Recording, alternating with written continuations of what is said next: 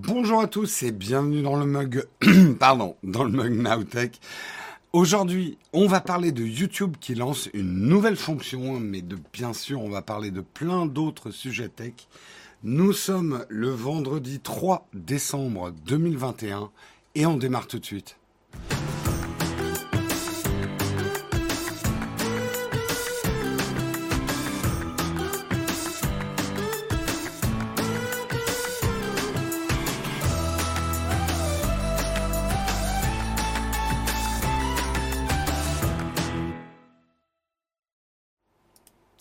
Bonjour à tous, j'espère que vous allez bien. J'ai la voix un petit peu cassée ce matin, donc on va y aller doucement. Je ne vais pas vous engueuler fort aujourd'hui, hein. je vous engueulerai doucement. Euh, j'étais à une soirée hier j'ai la voix un peu cassée. Voilà, c'est des choses qui arrivent. J'espère que vous allez mieux que moi et que vous avez plus dormi que moi aussi. Euh, et que tout va bien, c'est vendredi, bientôt le week-end. Je vois que vous êtes nombreux quand même aujourd'hui. De quoi on va parler euh, bah, justement dans ce mug? Bah, Je vous propose qu'on regarde ça tout de suite. Nous allons parler eh ben, de YouTube qui lance une nouvelle fonction commande d'écoute. Qu'est-ce que c'est et comment l'essayer Un article de Frandroid. Nous allons parler également de YouTube qui restreint la vidéo de candidature d'Éric Zemmour pour contenu choquant et violent. C'est vrai qu'on savait qu'il y avait déjà des problèmes de droit des images qu'il a utilisées, mais a priori, YouTube a effectivement restreint la vidéo, donc elle est devenue plus 18. On parlera également...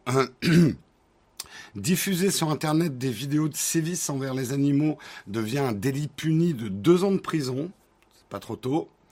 Euh, on parlera également de Prime Video qui lance le challenge Dubbing Factory sur TikTok pour recruter une nouvelle voix off. J'aurais bien besoin d'une voix off aujourd'hui, mais bon, j'ai pas les moyens de, Prime Video. Euh, on parlera également de Russie avec le géant du gaz Gazprom qui rachète le Facebook russe euh, Vika, VK, on va dire VK. Moscou resserre son emprise sur les réseaux sociaux. Hein. des articles faciles ce matin. Hein. je me suis, je me suis bien, bien arrangé. On parlera également de Paint, parce que vous êtes tous des fans de Paint. Et eh ben Microsoft veut redonner des couleurs à Paint. Ah, ah très bon titre. Les améliorations du programme. Nous parlerons bien sûr de notre merveilleux sponsor Luco. Avant, la cerise sur le croissant. La cerise sur le croissant, je ne vais pas vous la montrer. Tout ce que je peux vous dire, c'est qu'on va parler de mayonnaise. Je ne peux pas vous en dire plus, c'est un petit teasing, mais on parlera de mayonnaise à la fin de l'émission. Voilà en tout cas le programme du jour, j'espère qu'il vous va parce que j'en ai pas d'autres. Et on lance tout de suite le kawa.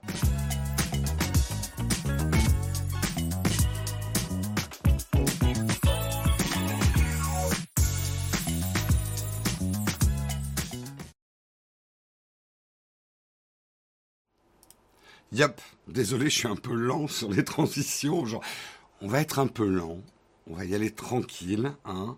Pas la peine de s'agiter. Je vois que mon oreillette s'agite aussi. ok, j'ai la voix cassée. C'est des choses qui arrivent, qui m'arrivent très souvent d'ailleurs. J'ai pas fait tant la grosse stuff que ça, mais il faisait froid. Je suis sorti pas mal à l'extérieur pendant la soirée. Il fallait parler fort, il y avait beaucoup de monde. Et ben voilà, j'ai la voix cassée. Merci en tout cas, avant qu'on commence, aux contributeurs du jour. Merci Jess qui a offert un abonnement communautaire. Merci à toi Jess. Merci à Thomas Blibli également pour son 13e mois d'abonnement. Euh, ah, c'est dur là, des pseudos comme ça ce matin. Euh, Aku, Akutakun, pardon, ben oui, je connais en plus, 13e mois d'abonnement, merci. Citron bien mûr, ça, c'est des pseudos qui sont faciles à lire. Merci pour ton 8e mois d'abonnement. Chessman pour son 10e mois d'abonnement, merci beaucoup à vous. Euh, une pastille Patrick. Ok, bon, c'est Jeanne Moreau qui vous présente le mug ce matin. Est-ce qu'on va parler de ma voix cassée pendant toute l'émission? C'est à vous de décider. On va commencer effectivement en parlant de YouTube. YouTube lance une nouvelle fonction. Quoi? YouTube change quelque chose? C'est fou. Non, je suis un peu moqueur, mais c'est vrai que YouTube, euh, c'est rare qu'ils ajoutent des nouvelles choses. Et ben là, ils lancent une nouvelle fonction qui va s'appeler commande d'écoute. Qu'est-ce que c'est et comment l'essayer? Euh, En fait, vous le savez, il existe un service qui s'appelle YouTube Music qui est comme un Spotify, mais basé, on va dire, sur tous les titres YouTube. YouTube, ne l'oublions pas, et c'est peut-être le préambule de cet article, YouTube est une énorme plateforme niveau musique. Et d'ailleurs, là où il y a le plus de vues, c'est pas les gens qui font des dégustations je mange bleu, c'est pas des gamins qui unbox des Kinder Surprise, c'est pas ça les grosses vues sur YouTube. Les grosses vues sur YouTube, c'est des clips, c'est la musique, c'est une partie énorme de YouTube et on a un peu tendance à l'oublier parce qu'on se dit bah YouTube c'est euh, c'est voilà des YouTubeurs euh, qui font des trucs euh, sur YouTube, mais la musique est une partie extrêmement importante de, YouTube. Et ben justement, beaucoup de gens utilisent l'application traditionnelle de YouTube pour écouter de la musique sans passer par le service YouTube Music. Et ça, YouTube le sait bien et semble vouloir intégrer des options dignes d'une plateforme de streaming musical directement dans le player en fait traditionnel de YouTube. Ça va s'appeler commande d'écoute en français. C'est pas tout à fait nouveau parce que c'était en bêta depuis un certain temps. Euh, ça avait déjà été aperçu sur YouTube en test durant le mois de mai, mais là, ça va être déployé petit à petit à tout le monde. Le prince, enfin tout le monde. Il y a une nuance euh, le principe est simple. Si vous activez cette fonction, donc elle n'est pas activée par défaut, elle vient modifier l'interface de votre application. Lorsque vous regardez une vidéo en tenant le smartphone à la verticale, le contenu visionné reste bien logé en haut de l'écran, mais tout ce qui se trouve en dessous, description, commentaires, suggestions, disparaît pour laisser place à des boutons lecture, retour en arrière, avance rapide et de navigation entre les vidéos. Je vous montre un petit peu à quoi ça va ressembler. Donc voilà, en fait, tout ce qui est commentaire, tout ce qui est descriptif de la vidéo, tout ce qui est lien d'affiliation, enfin bref, tout ce qu'on voit en texte sous une vidéo disparaît pour des commandes très simples et très grosses, des commandes de player. En fait, YouTube a ajouté un espèce de layer de player pour justement satisfaire les gens qui utilisent surtout YouTube ou les moments où on utilise YouTube. Euh, pour euh, pour écouter de la musique en fait tout simplement. Et vous êtes beaucoup enfin il y a beaucoup beaucoup de gens qui utilisent YouTube comme ça sans regarder forcément les vidéos mais comme en fait un player de musique gratuite quoi. C'est euh, c'est c'est un petit peu la fonction euh, le titre de la vidéo apparaît toujours comme les, les, touches pour liker, enregistrer ou contrôler la vitesse de lecture. Ces commandes d'écoute offrent une expérience très sobre puisqu'une grande partie de l'interface reste vide. Le but de cette option est plutôt explicite, faire de YouTube un véritable lecteur de musique. Donc vous dites c'est cool. C'est pas si cool que ça puisque bien évidemment c'est réservé aux gens qui sont YouTube Premium. Et non, c'est pas pour tout le monde. Effectivement, euh, c'est dans la formule YouTube Premium. Alors tous les YouTube Premium, même le nouveau YouTube Premium Lite, euh, qui est à combien euh, ah, J'ai oublié le prix du YouTube Lite. C'est 6,99€ par mois, c'est ça? Euh, alors que le YouTube Premium, on va dire full, est à à peu près 12 euh, euros, 12 euh, euros par mois. Oui, je crois que c'est ça. donc, ce YouTube d'ailleurs, ce YouTube Premium Lite, je suis curieux de le savoir. Est-ce qu'il y a des gens qui l'ont pris, ce YouTube Premium Lite? Parce que c'est vrai que c'était une offre. on en avait discuté, on avait déjà fait des articles dessus. C'est une offre à un chouille bâtarde. Euh, en tout cas, elle a été perçue comme un chouille bâtard. Moi, je suis YouTube Premium Full, euh, donc j'aurai cette fonction. Euh, si vous êtes abonné, que vous voulez profiter des commandes d'écoute sur YouTube, il vous suffira d'appuyer sur les trois points en haut à droite de l'écran quand vous regardez une vidéo. Dans la liste des options qui apparaît, vous verrez apparaître la ligne commande d'écoute. Appuyez dessus et profitez de cette nouvelle interface transformée. Donc euh, un service de plus pour les YouTube Premium. J'ai la voix cassée? Non, je m'en étais pas aperçu. non, je vous taquine. Oui, je sais, j'ai la voix cassée. Je sais que c'est une souffrance pour certains d'entendre des voix cassées. C'est des choses qui arrivent. C'est la vie. Je suis un être de chair. Donc, euh, j'ai la voix cassée. Euh, moi, ça m'intéresse beaucoup le YouTube Premium Full, mais je ne l'ai pas acheté pour l'instant. Écoute, je crois qu'il y a un moment, faut, je sais, hein, c'est pas donné pour des des avantages. Moi, j'avoue que l'avantage de ne pas avoir de pub, mais quand même de soutenir les créateurs avec YouTube Premium que je regarde, euh, m'a fait faire l'effort. Après, voilà, moi, YouTube, c'est mon métier, euh, donc c'est complètement logique que je sois YouTube Premium. Après, je comprends aussi qu'il y ait quand même une réticence parce que c'est un service qui coûte le prix de, SVOD où tu des contenus qui sont plus... Euh, en fait, je crois que le ratio, il faut le faire dans sa tête. Combien de YouTube vous regardez par jour? Est-ce que ça vaut le coup? Euh, Merci Bits42 pour ton 11e mois d'abonnement. Merci Sido également 68 pour ton 13e mois d'abonnement. Merci, merci beaucoup à vous. YouTube devrait lancer une offre seulement pour les pubs un peu moins chères. Ça serait bien, mais en fait, quand tu creuses un peu, ça serait peut-être pas si bien pour eux de faire une offre. On en rêverait d'une offre, aller à 3-4 euros qui supprime juste les pubs. Pour nous, utilisateurs, ça serait le rêve. Pour YouTube, ça serait pas forcément euh, rentable. D'abord, il faut comprendre une chose c'est que les pubs rapportent pas mal d'argent à YouTube et cet argent, il en a vraiment besoin pour survivre YouTube. J'ai fait toute une vidéo là-dessus, je sais que ça surprend pas mal de gens, mais YouTube est une plateforme qui coûte extrêmement cher pour exister. La bande passante, les frais d'hébergement, mais surtout la bande passante pour diffuser toutes ces vidéos, et c'est énorme les chiffres de vidéos, coûtent très très cher. Et YouTube n'a été rentable qu'à partir de 2015, Maintenant, ils sont profitables, mais de toutes les entreprises d'Alphabet, Google, euh, YouTube n'est certainement pas l'entreprise qui dégage le plus de profit. Alors, c'est quand même une entreprise très importante pour Google, euh, pour sa vente de, profils publicitaires, mais je suis pas dans la, compta de YouTube. Je suis pas certain qu'à 3-4 euros par mois, ils s'y retrouvent par rapport à ce que le visionnage de pub leur rapporte, en fait.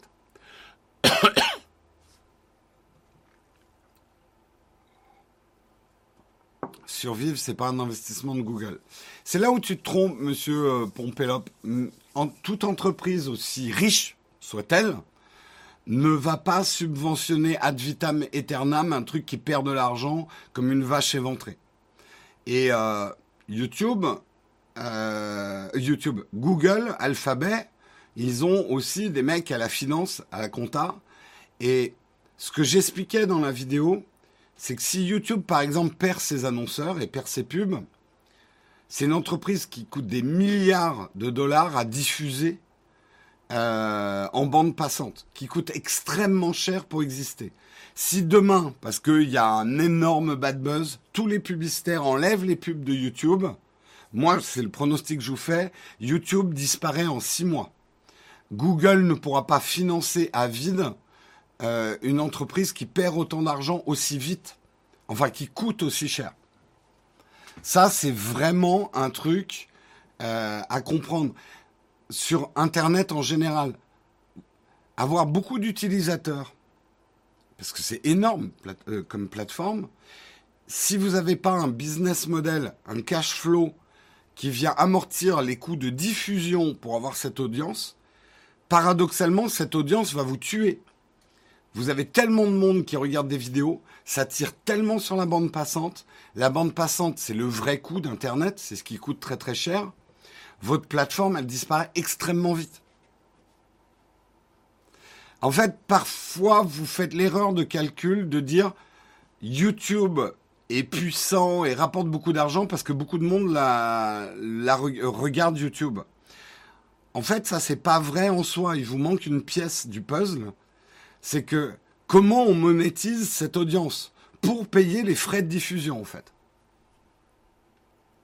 Donc euh, voilà, si vous n'avez pas vu cette vidéo, c'est une vidéo qui s'appelle YouTube n'est pas gratuit. Je vous invite à la regarder. J'ai même fait deux vidéos parce que euh, après euh, YouTube avait publié des chiffres, donc j'ai fait un, rectificatif, une deuxième vidéo rectificative.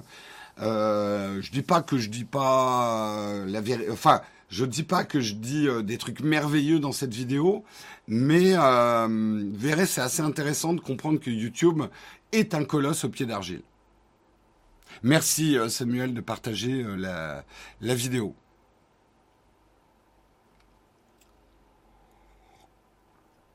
Allez, on continue euh, dans les articles. Alors, un article pas très très facile. Alors l'article précédent, je le cite, c'était Frandroid.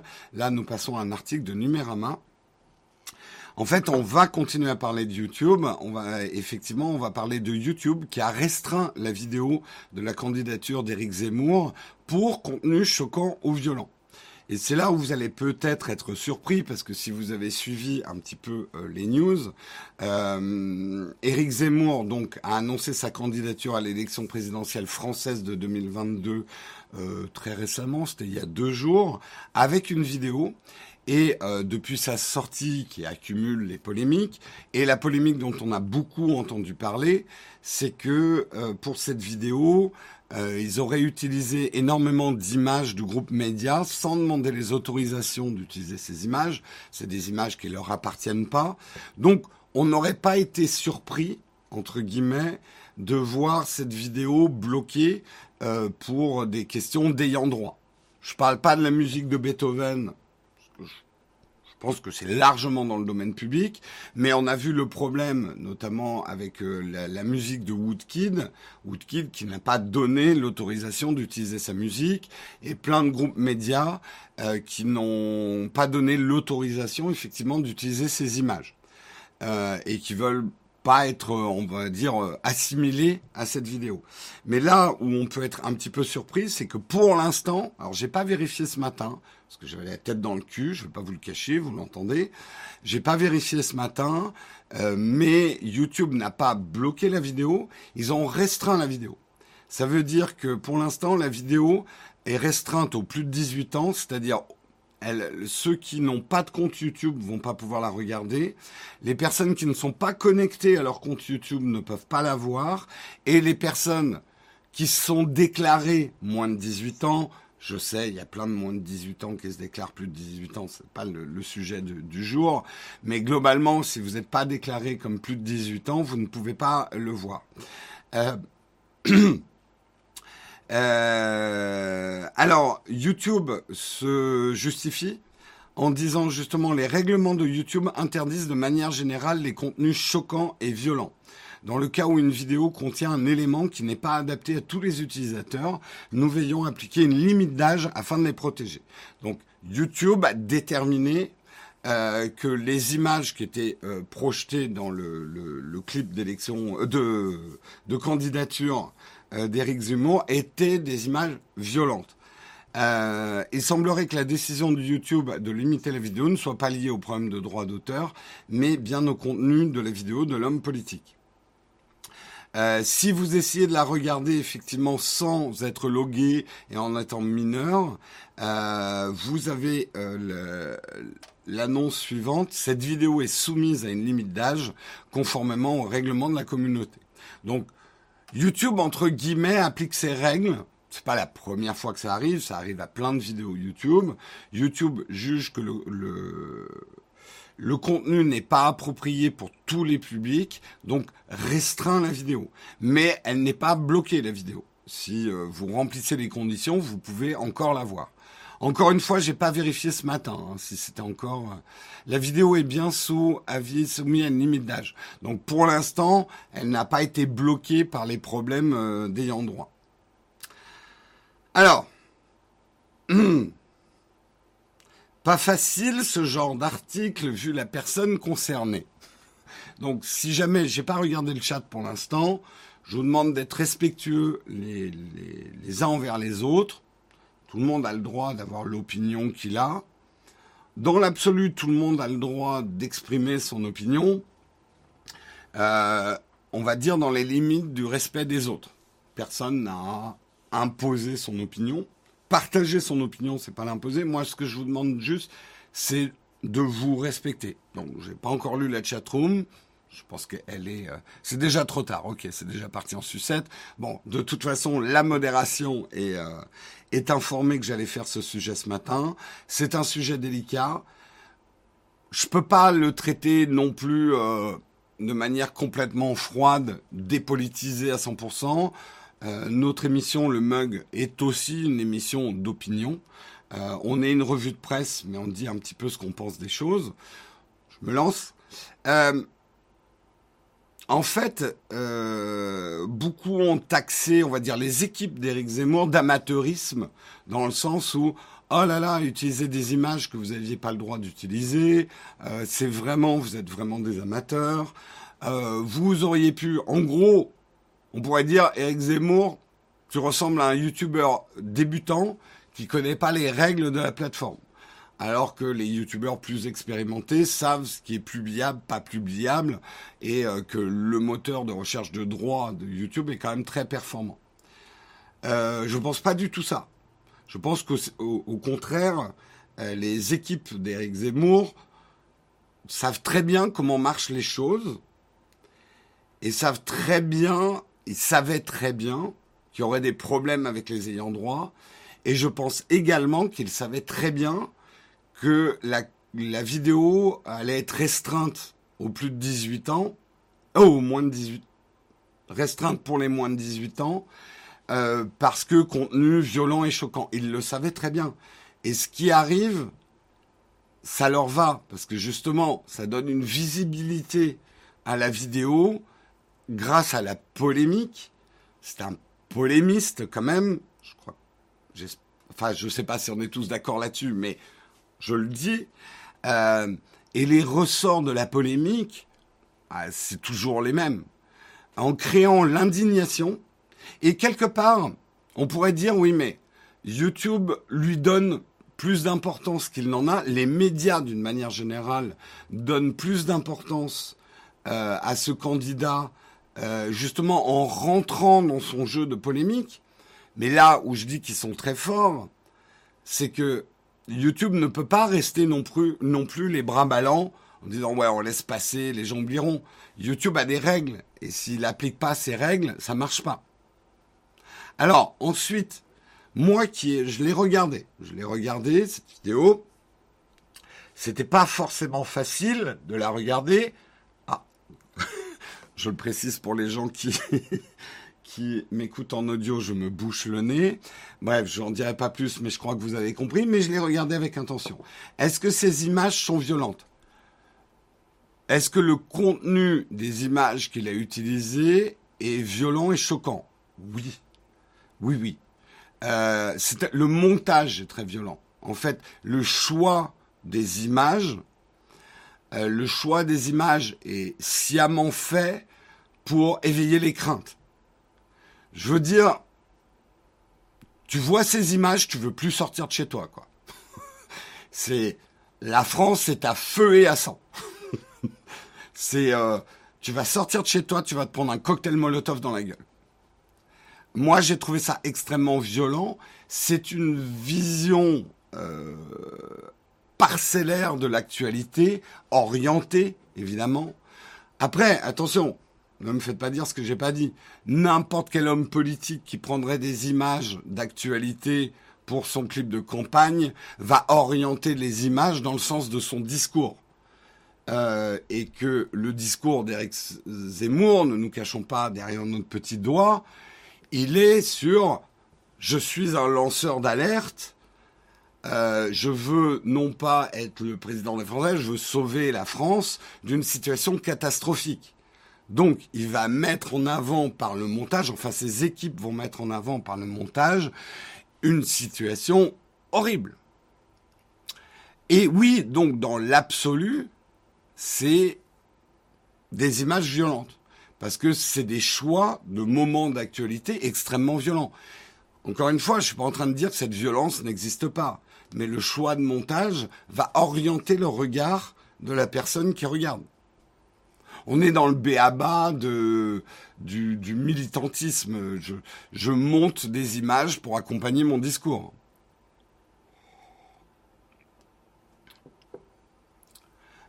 Euh, les historiens expliquent. Bah après, bon, je veux pas trop m'enfoncer dans de parce que bon, on n'est pas là que pour parler de politique, mais euh, en fait, pour donner mon opinion personnelle, ça m'a donné l'impression d'évoquer une Madeleine de Proust qui n'existe pas. Euh, ce que Éric Zemmour, il parle d'une France qui aurait existé, une France idéalisée, qu'on va placer globalement dans les années entre peut-être 50, 70. J'ai pas l'impression, d'un point de vue historique, que la France dont il parle et sur laquelle il fantasme, cette France qu'il faudrait retrouver, j'ai pas l'impression qu'elle ait existé. Euh, la France des années 50-60, guerre d'Algérie, machin. Enfin, il parle, il parle d'une France d'antan, de jadis, idéalisée, que, mais je me trompe peut-être, hein, en toute modestie, mais de ce que je connais de l'histoire, j'ai pas l'impression que la France dont il parle ait existé. Elle existe peut-être dans l'imaginaire des gens, et on est dans le phénomène de la Madeleine de Proust, hein, à la recherche du temps perdu. Euh, mais d'ailleurs, lisez à la recherche du temps perdu, il faut du courage, mais c'est quand même pas mal comme bouquin, c'est sympa. Euh, c'est le, vernis qu'on applique à un passé qui n'a finalement jamais existé, quoi. Euh, donc essayer de retrouver un passé qui n'a jamais vraiment existé, moi c'est pas ma cam. C'est tout, tout ce que je veux dire là-dessus. Après, je respecte, tant qu'il respecte mon opinion, je respecte toutes les opinions. Tant que tu respectes la mienne. Voilà. Euh,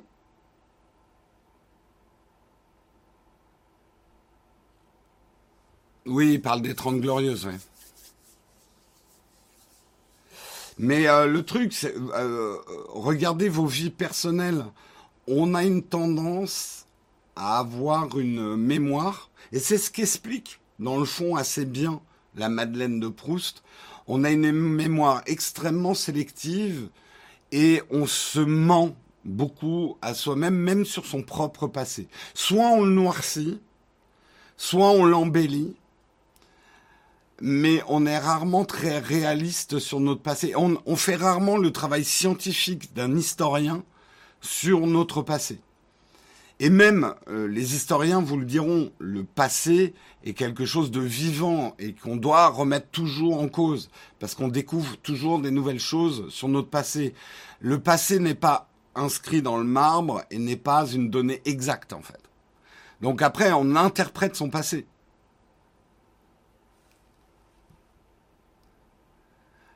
Euh, après, est-ce que, en fait, là où c'est, euh, je, reviens quand même sur le sur le côté polémiste.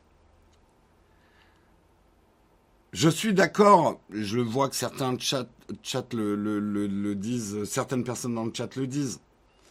On ne devrait peut-être pas donner autant d'importance à ce candidat, un candidat à la présidentielle, on va dire comme les autres, et on a l'impression qu'on parle que de lui mais c'est parce que euh, le, on va dire la, la stratégie de communication euh, de l'équipe Zemmour est basée là-dessus. Les médias ne peuvent. Alors, en fait, il y a des rapports pervers. Les médias vont beaucoup parler d'Éric Zemmour parce que ça génère du clic. Les gens soit s'offusquent. En tout cas, voilà, on met. Euh, il y a un combat autour des idées d'Éric Zemmour, les pour, les contre, et les gens aiment aller au front, adorent s'indigner ou adorent soutenir. Et les médias, ça génère du clic. Les gens vont lire les articles autour d'Éric Zemmour. Beaucoup moins, euh, enfin, beaucoup plus, pardon, que de lire des articles sur des candidats, on va dire, plus consensuels. Euh, donc il y a ce rapport un peu pervers entre les médias et les polémistes. Ça a toujours existé. Hein. Éric Zemmour n'a rien inventé. dans dans l'histoire de France, même si on reste sur la France, on a déjà eu des phénomènes comme ça. Il n'y a rien de nouveau sous le soleil. Après, là où ils sont assez forts, et là je reviens à YouTube, c'est que moi je pense que les équipes d'Eric Seymour savent très bien que YouTube ne pourra pas ne pas réagir. Donc créer une polémique autour de la vidéo, en fait.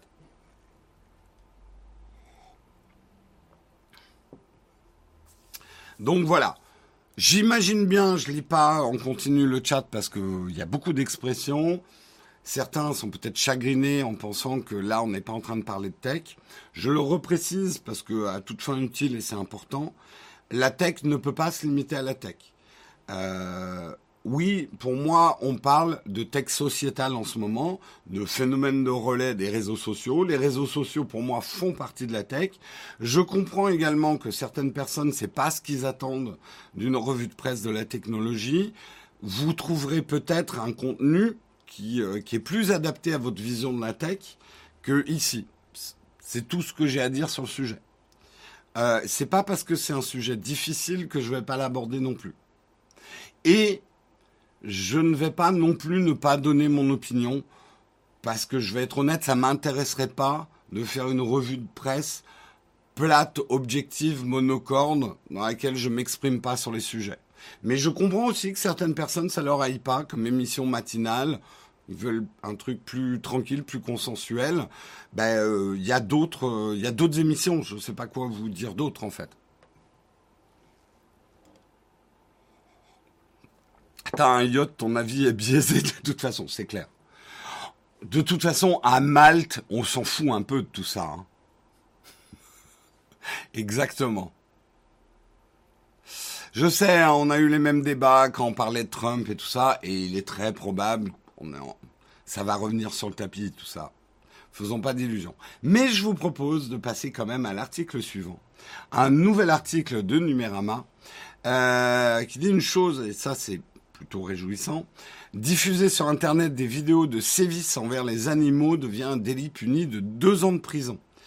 Et on ne parle pas de faire des sévices envers les animaux, on parle de diffuser sur Internet une vidéo de sévices envers les animaux.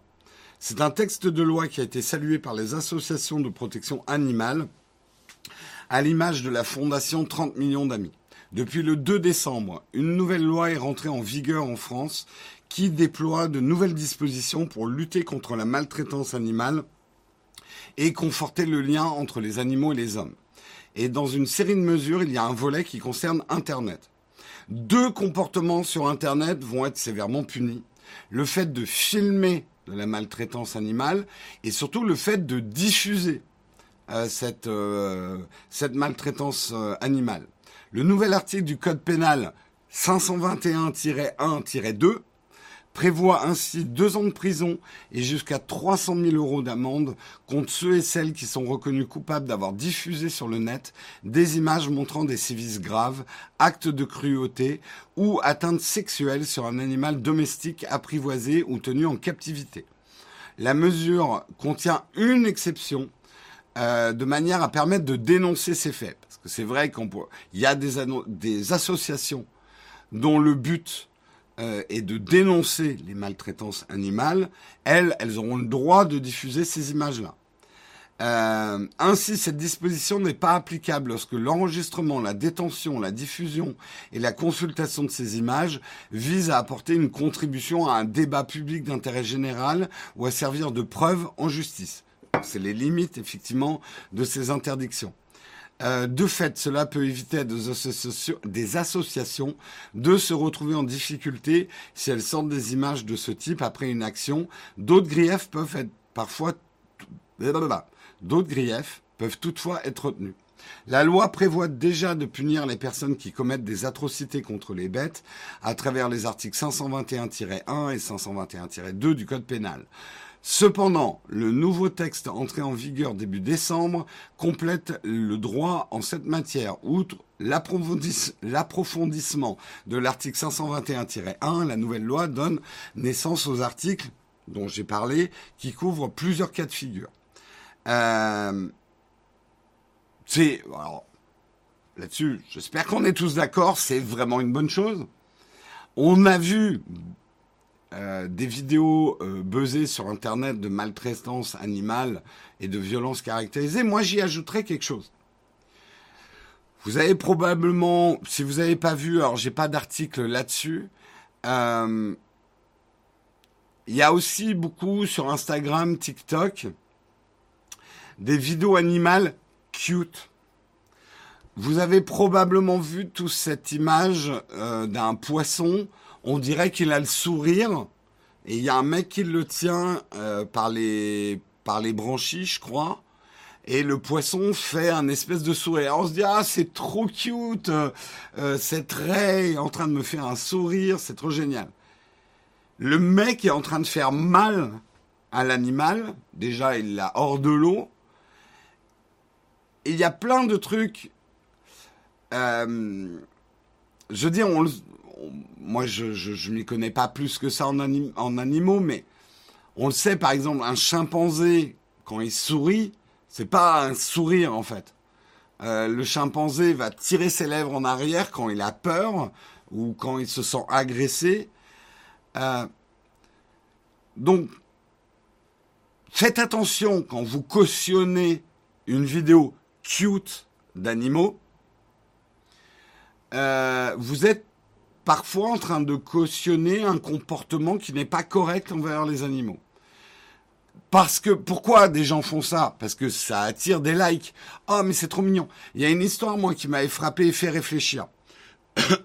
C'était une vidéo, je crois, il y a 2-3 ans, euh, où on voyait, je crois que c'était une, une mère ours euh, qui sauvait un bébé ours. Ils étaient sur une falaise, je crois, ou en train de grimper un, un, un mur très vertical. Et alors, il y avait tout un montage de la vidéo euh, de la mère ours qui avait du mal à sauver euh, son enfant et finalement qui y arrivait. Donc, un peu comme un, drame euh, antique, on était là, suspense. Est-ce que le petit ourson va s'en sortir Ah, vas-y, la mère. Et puis à la fin, on avait le soulagement hollywoodien. L'histoire se termine bien et la maman part avec son petit ourson. Et on était là, on écrasait notre petite larme sur TikTok. C'est beau quand même la vie. En fait, ce truc, c'était le montage d'une situation qui avait été générée par le mec qui filmait. Dans le sens où, en fait, le mec avait filmé avec un drone.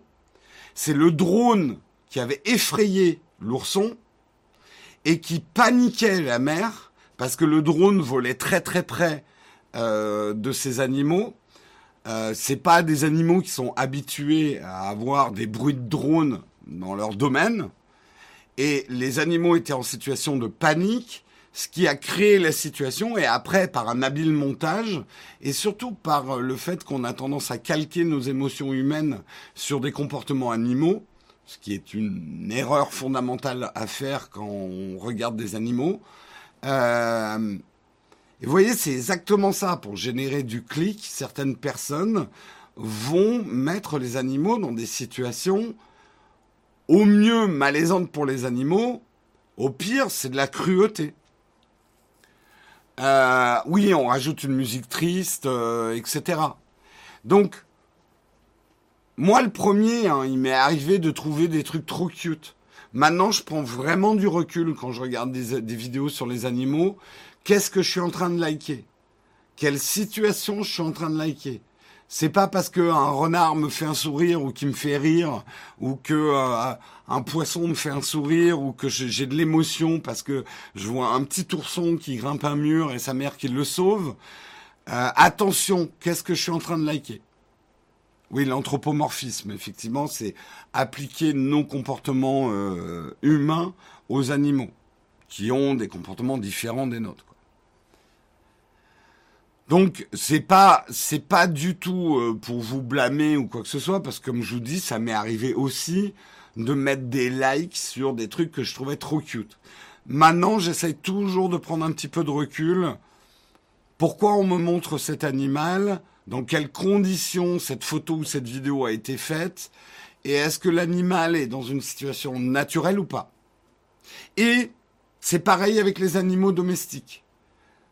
Vous le voyez bien, moi j'ai des chatons, si vous allez sur mon Instagram, je fais plus que des photos de mes chatons. Euh, je, ce que je je vais, je pourrais stager, je sais pas comment on dit en français, je pourrais organiser des photos de chatons euh, pour faire des photos à like. Hop, je prends mes deux chatons, je les mets sur euh, mon, aspirateur robot. Hein, on a tous vu ces images de chats sur l'aspirateur robot. Je mets la musique de Starsky Hutch et là je fais une vidéo qui cartonne. Tout le monde va la liker. Mettre en scène, oui, stager c'est mettre en scène, pardon.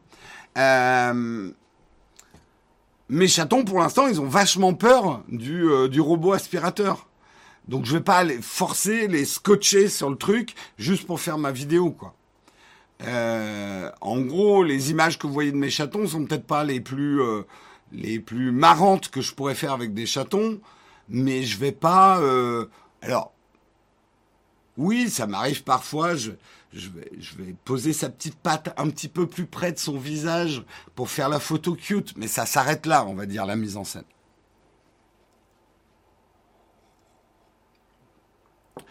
Alors, je maltraite mozza et cheddar avec le sapin. Tu verrais la gueule du sapin. Ils ont, ils ont réussi quand même à couper le fil euh, de la guirlande. Au moins, ça m'a donné une preuve. Un chat ne peut pas s'électrocuter en coupant un fil de guirlande électronique. Hier matin, le sapin était couché sur le flanc dans le salon. C'est là pour l'instant, les deux chatons, ils sont en mode bulldozer. ils cassent tout. Et la maltraitance, euh, je dirais, euh, je suis sapin, quoi. Euh, c'est le sapin qui est maltraité, là, pour l'instant. Les chats et les sapins, une grande histoire d'amour.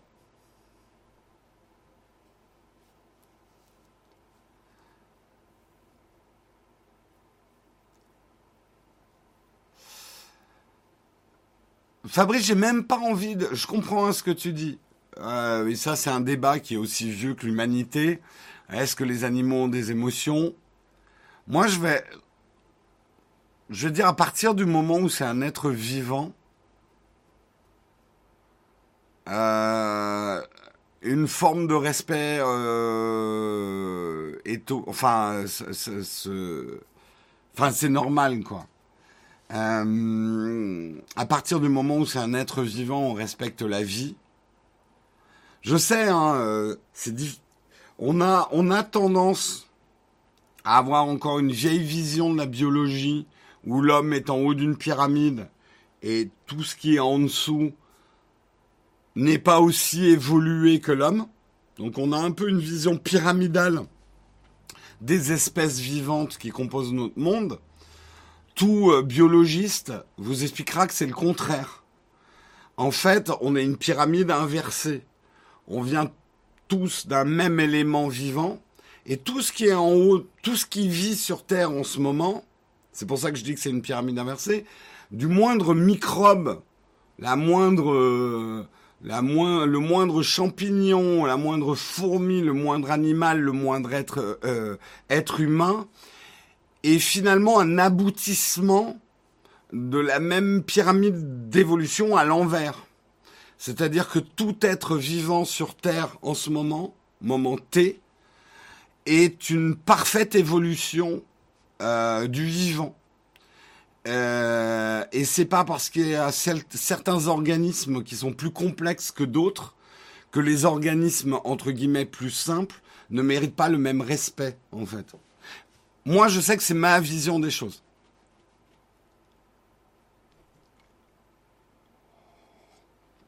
Alors attention, partons pas dans des débats euh, sur manger les animaux ou pas, c'est un autre débat.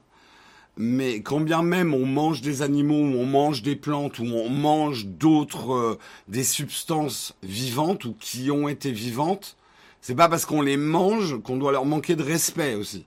Voilà.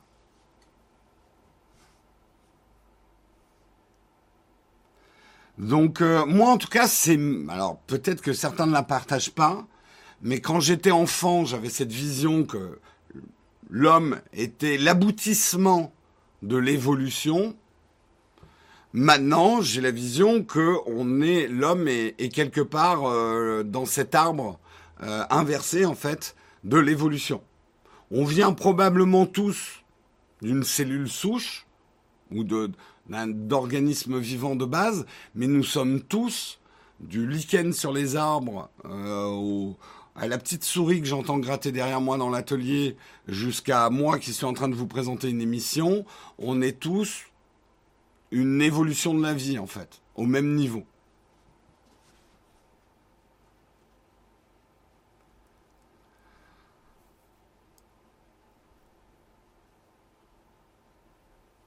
Oui, euh, c'est une vision. Alors, ne, reprochons pas à nos anciens la vision de la nature qu'ils avaient, parce que juger la pensée des anciens, c'est euh, stupide aussi. Mais de dire qu'on descend des singes, c'est pas une réalité biologique.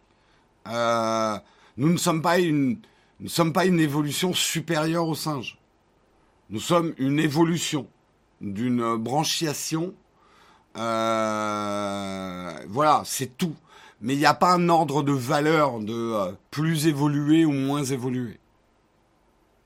On est très différents, certes, mais... Euh, alors certains amèneront peut-être mon discours dans des extrêmes.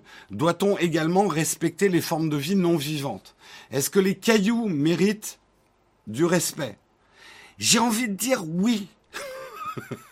dans la mesure où même, les, les, organismes inanimés, tels un caillou, un gravier, sont le support aussi de la vie. Une vie est-elle possible sans gravier? Un mug est-il possible sans gravier? Je pense que oui. Euh, et euh, là, parce que je sens les fans de géologie trépigner à dire oui, mais on doit du respect aussi aux formes inanimées de notre planète. Oui, euh, d'une manière générale, même ce qui est inanimé, en tout cas jusqu'à preuve du contraire, euh, Caillou a-tu une âme euh, on, leur doit le respect aussi.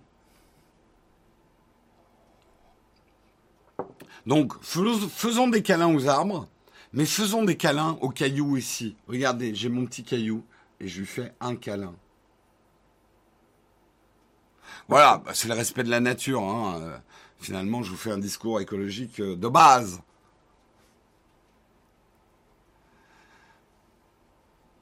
Euh, la gravalanche. Mes chats respectent leur litière. ah bah moi, ils la respectent tellement qu'on en retrouve partout dans l'appart. Hein. Est-ce que faire des ricochets, c'est manquer de respect envers les cailloux? En même temps, tu donnes l'expérience de vol à un caillou, d'aquaplaning à un caillou. Est-ce que c'est pas un peu l'expérience de sa vie aussi? Je sais pas. Qui sommes-nous pour juger?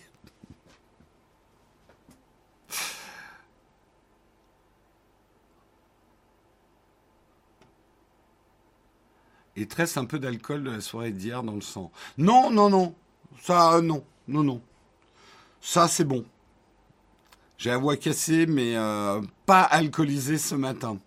Allez, on continue. Euh, on va. Oui, il faut qu'on continue. Un article de Combini. Arrêtez tout. Prime Video lance le challenge Dubbing Factory sur TikTok pour recruter une nouvelle voix off. Faites chauffer vos cordes vocales. Pourquoi j'ai choisi cet article? Euh, Faites chauffer vos cordes vocales jusqu'au 6 décembre Prime Video pilote un casting numérique événement dont le vainqueur deviendra la voix off française d'une future création Amazon originale, rien que ça. Vous avez envie de tenter le coup? Pas besoin d'avoir cumulé des années d'expérience en, matière de doublage et d'interprétation. Ouvert à tous, le concours requiert un simple smartphone et l'appli TikTok. Une fois sur la plateforme, direction le compte Prime Video FR pour y découvrir six scènes à doubler toutes issues du catalogue Prime Video.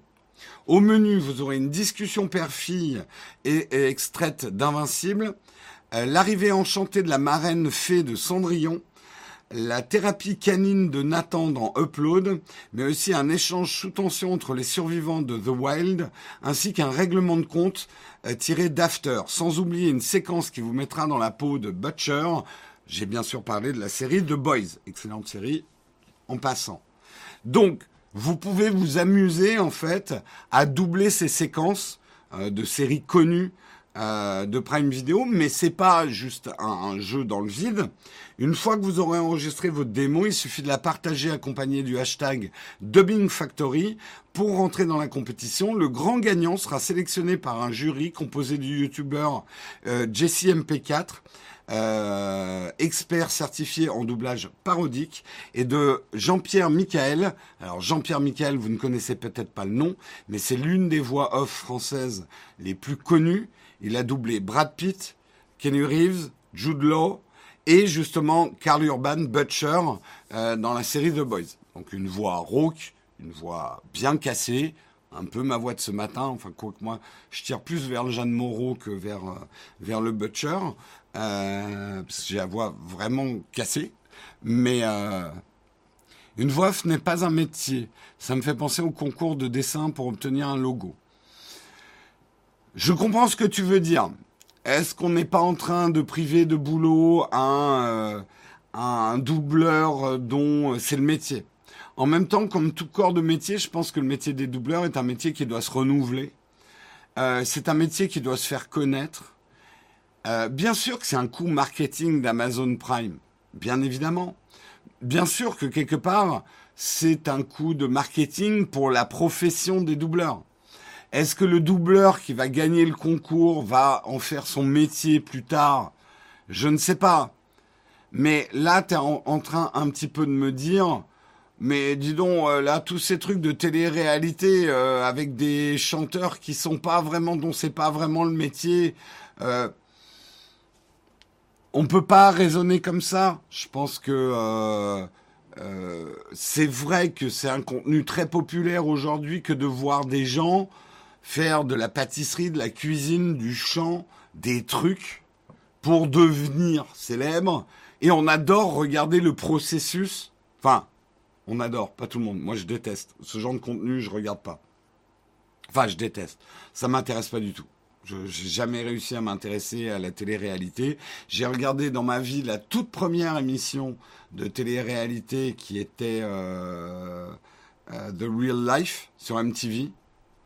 Et depuis, si, je regarde Terrace House, la télé-réalité japonaise. Euh, ça me fascine mais c'est les seules télé-réalités que j'ai jamais vues. Télé-réalité au sens large. Hein. J'ai jamais regardé un Danse avec les stars. J'ai jamais regardé un Colanta. J'ai jamais regardé quoi que ce soit. Ça m'intéresse pas du tout. Non, le Loft, j'ai même pas suivi à l'époque. Hein. ne m'intéressait pas du tout, du tout. Oui, non, mais je suis d'accord. Voix off, c'est un vrai métier d'acteur. Les bonnes voix off sont d'abord et avant tout des acteurs c'est pas tout de faire des bonnes voix. Il faut savoir les poser, il faut jouer. C'est un, c'est un jeu, hein, le doublage. Mais qui vous dit que justement la prochaine voix off euh, célèbre euh, française ne sera pas quelqu'un qui aurait été révélé sur TikTok? Il faut pas vous dire juste parce que c'est un jeu que ça va donner forcément n'importe quoi. Et je pense pas que ça soit de l'exploitation, genre on va faire du doublage gratuit comme, et vous me donniez l'exemple, certains concours de dessiner notre logo. Hein, vous voyez de qui je veux parler. On vous payera en, notoriété. Euh, je pense pas qu'on en est là.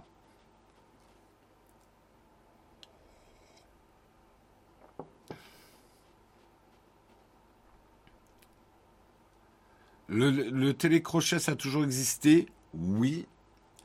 Euh, la télé-réalité, quand même, est une... Euh, mais je suis d'accord, c'est une forme d'évolution. Bah, de toute façon, on va pas. L'histoire des médias, elle est relativement simple. Mais prenons juste la télé.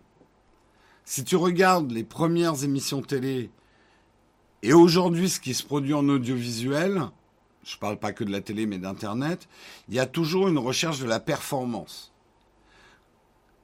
La performance pour une émission audiovisuelle, et je parle des émissions qui sont faites pour cette performance-là, un maximum de vues un maximum de rentabilité. En fait, la recherche est toujours double. Qu'est-ce qui va coûter le moins cher et générer le plus d'audience? C'est toujours le même ratio.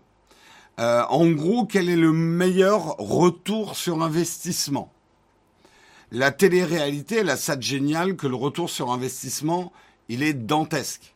ça te coûte pas grand chose parce que tu prends des inconnus que tu élèves à un rang de star et tu vas déclencher des audiences qui vont même surpasser euh, une émission où tu aurais fait venir des stars. Alors, l'exercice a ses limites puisque maintenant on crée plutôt, on va, on va prendre les stars et on va dire allez, vous dansez là, les gens vont regarder, hop hop hop. Euh, vous voyez, c'est moi qui ai inventé Danse avec les stars. Allez hop hop hop les célébrités là, hein, on fait une petite danse des canards et c'est bon. Non, je je suis pas en train de mépriser du tout euh, Danse avec les stars. Why not? Je juge pas. Euh... Colanta, c'est de la survie. Je ne sais pas si vous avez pris du recul quand vous regardez Colanta, mais ces gens-là sont dans des positions de survie mais imaginez-vous sur une île déserte en train d'essayer de survivre avec cinq caméramans et toute une équipe technique qui vous suit. Est-ce que ça vous sortirait pas un peu de votre expérience euh, euh, Robinson? Ah, j'essaye de faire. Je connais pas du tout Colanta, donc peut-être que je suis en train de dire de la merde. Ah là là, j'essaye d'allumer un feu avec du silex. T'as le caméraman derrière qui s'allume une clope. voilà. Euh,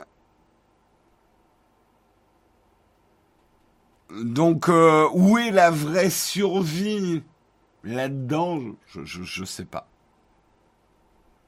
Oui, t'as le service médical, oui. Mais en fait, c'est la télé-réalité est bien sûr une fausse réalité. Mais au même titre que n'importe quelle image que vous voyez n'est pas nous, les youtubeurs, les images qu'on vous diffuse, même un live comme celui-ci, n'est pas la réalité. C'est là que j'enlève mon masque. C'est pas la réalité. Euh, vous n'êtes pas dans ma vie là. Hein. Je, je, je passe pas ma vie avec un fond euh, de Philippe euh, un faux sapin en plastique. Euh, c'est pas la réalité quoi. C'est même pas un reflet de la réalité.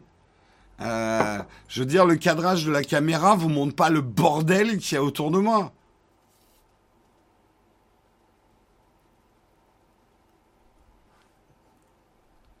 Choqué et déçu. Il est super, Thomas, de Jérôme Guillaume, ouais. Je ne suis qu'une... Bah, d'une certaine façon, on avait déjà eu ce débat et c'était super intéressant quand je vous parlais des nouveaux influenceurs virtuels. Un influenceur, par définition, n'est-il pas virtuel? Puisqu'il vous présente une vie qu'il n'a pas. Euh, les gens que vous suivez sur Instagram et qui vous montrent leur vie, ils montrent une partie très travaillée de leur vie, mais c'est pas leur vie réelle. Euh, moi, je vous montre pas ma vie. Enfin, j'amène pas ma caméra quand je vais faire caca, quoi. Vous savez rien de ma vie, et c'est tant mieux.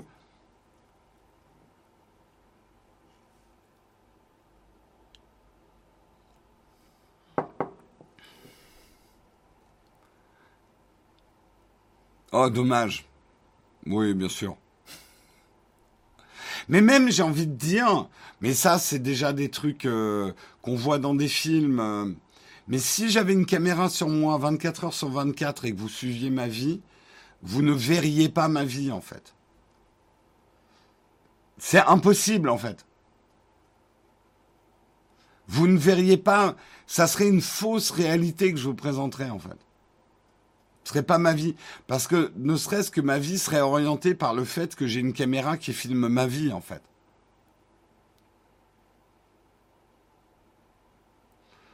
Et je suis pas sûr que ça serait très intéressant de vous faire partager tous les instants de ma vie, parce que franchement, ça n'a rien de spectaculaire. Hein.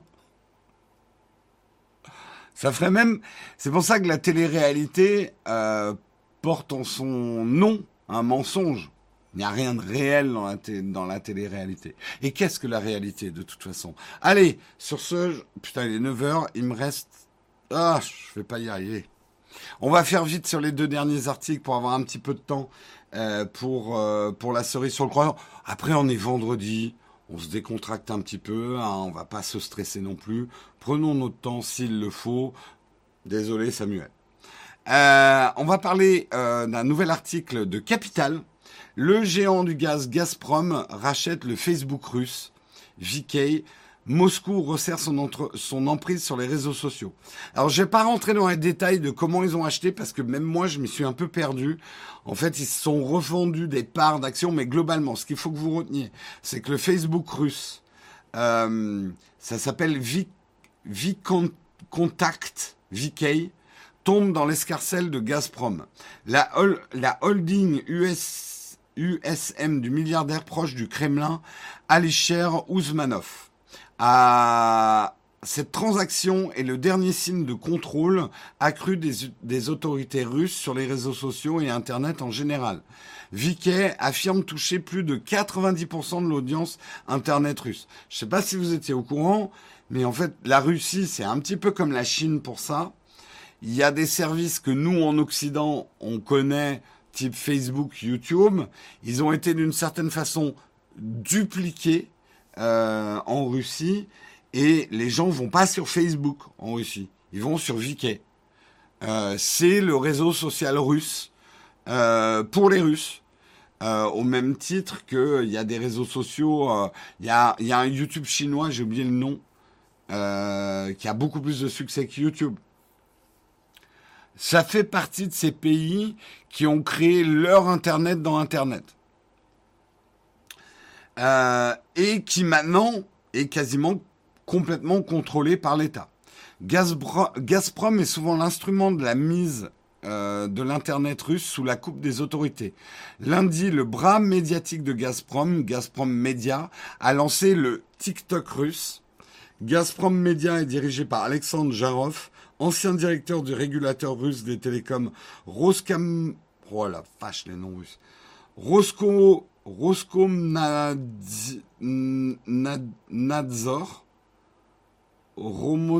bref, à l'origine notamment du blocage raté de la messagerie cryptée Telegram en Russie. Souvenez-vous de cette histoire. Les autorités ont renforcé ces dernières années le tour de vis de l'Internet russe au nom de la lutte contre l'extrémisme et le terrorisme. On va revenir là-dessus. L'opposition dénonce en revanche une tentative de maîtriser le débat politique et d'étouffer les voix trop critiques. Les amendes contre Twitter, Google ou Apple se multiplient en Russie.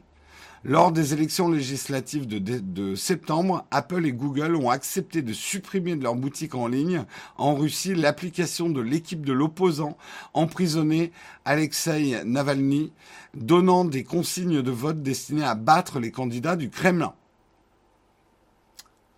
on retombe dans un schéma qui vous rappellera peut-être un article qu'on vient de faire. Quand on joue avec la peur des gens, notamment on va dire de l'extrémisme ou d'un danger extérieur. Voilà. Danger extérieur, terroriste, extrémiste, gens différents de vous. Faut en avoir peur. Et nous, l'État, on va vous protéger de ce danger extérieur qui met vos vies en péril, parce que l'État est bienveillant, la mère patrie, c'est votre mère, c'est votre père, la main bienveillante de l'État va s'occuper. Alors oui, certes, vous allez perdre un peu de liberté quand même au passage, mais bon, finalement, la liberté, est-ce que c'est pas un peu OP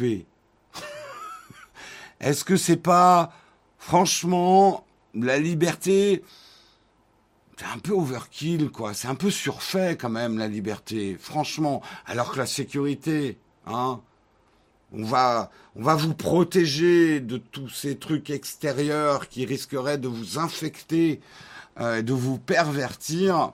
Vous inquiétez pas, l'État, on sait ce qu'on fait. Moi, je sais pas vous, mais je préfère que Internet pue un peu, qu'il y ait des endroits boueux et qui puent la merde d'Internet, mais avoir un maximum de liberté dessus. Enfin, moi, personnellement, c'est plutôt cet Internet que je vois. Et quand je vois aujourd'hui qu'on va un peu vite en besogne en disant les réseaux sociaux c'est de la merde, il faut les interdire, faut que l'État reprenne ça en main, attention à ce que vous dites. Vous n'avez peut-être pas forcément envie que l'État contrôle votre Internet à 100%. Et ça, il faut y réfléchir. Bien évidemment, un Internet plus libre, notamment dans les libertés d'expression, c'est aussi laisser un maximum de connards s'exprimer. C'est aussi laisser l'expression à des gens qui ne sont pas d'accord du tout avec vous. Donc, c'est pas toujours agréable comme expérience, Internet. Mais est-ce que vous avez vraiment envie d'un Internet où tout le monde serait d'accord avec vous? Parce que de toute façon, c'est l'État qui va décider ce que vous avez le droit de dire ou pas de dire.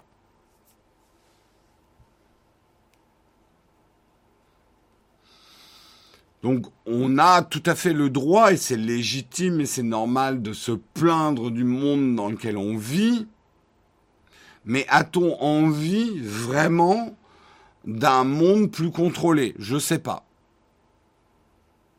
Je sais pas, je sais pas. Enfin, moi, je sais que non. Franchement, non. J'ai pas du tout. Mais après, vous êtes en droit de, choisir autre chose. Mais moi, je sais que c'est pas du tout ça. Et pourtant, je suis conscient des dérapages on va dire, d'un Internet plus libre, parce que bah, plus de liberté, ça veut dire oui, que tout le monde, et ceux qui disent de la merde, peuvent dire de la merde.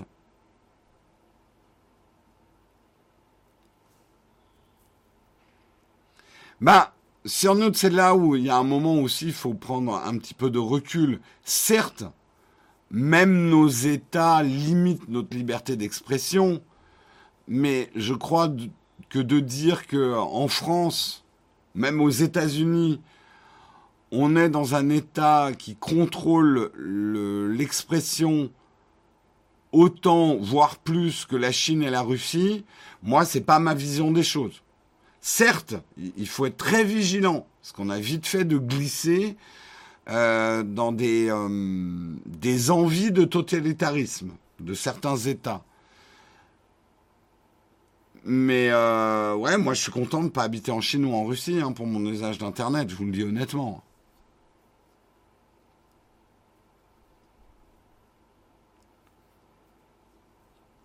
Oui, alors on ressort effectivement la vieille phrase un peuple, euh, peuple qui est prêt à sacrifier sa liberté sur l'autel de la sécurité est un peuple qui ne mérite ni l'un ni l'autre. Euh, je sais plus qui c'est, c'est, Benjamin Franklin, non C'est un Américain qui a dit ça, un homme politique américain. Euh, c'est effectivement une phrase tout à fait vraie. On a vite fait de sacrifier la liberté sur l'autel de la sécurité. Et euh, Loki le dit très bien dans, dans un film Thor. Vous savez, cette scène où euh, il dit les gens, ne, les gens veulent plus de la sécurité en fait que de la liberté dans l'absolu. Hein. Oui, cette phrase est sortie de son compte. Comme toute grande phrase, c'est une interprétation.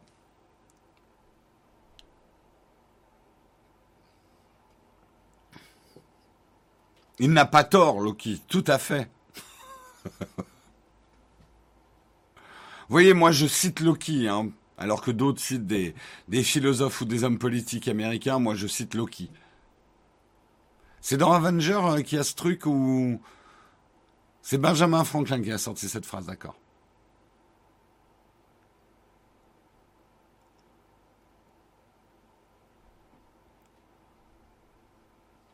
Alors, bon, Sem, on va pas rentrer dans le débat. Attention, euh, le racisme n'est pas une opinion. Euh, le racisme, en tout cas certaines expressions du racisme, euh, et de l'incitation à la haine sont réprimées par la loi en France. C'est la loi française. Et elle est différente dans d'autres pays, mais en France, c'est comme ça. Je vais pas, on va pas parler du bien fondé de ces lois, parce qu'elles datent déjà depuis un certain temps. Euh, mais moi, je suis de cet avis. Le racisme n'est pas une opinion. Donc, ne peut pas être traité euh, comme de la liberté d'expression, en fait.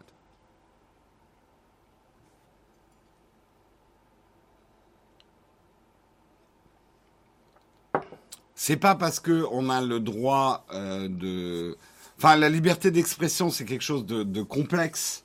C'est pas aussi simple que de dire t'as le droit de tout dire. Non, la liberté d'expression, ce n'est pas avoir le droit de tout dire, parce que tu as le droit de dire tout ce que tu veux dans le respect des autres. Et ça, c'est déjà une nuance énormissime.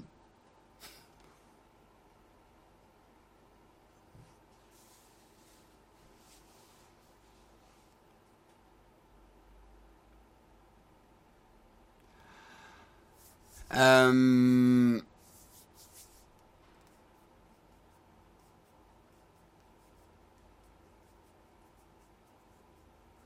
Hmm, je lis un peu ce que vous dites. Désolé, hein, les, modérateurs, vous avez du boulot ce matin. J'ai pas, je, je suis pas facile ce matin. On va dire que ceci n'est pas un exercice. La modération, là, elle est en train de, vivre son, entraînement. C'est, euh, l'opération DEFCON 5 aujourd'hui. bref, bref, bref. Euh, allez, on continue.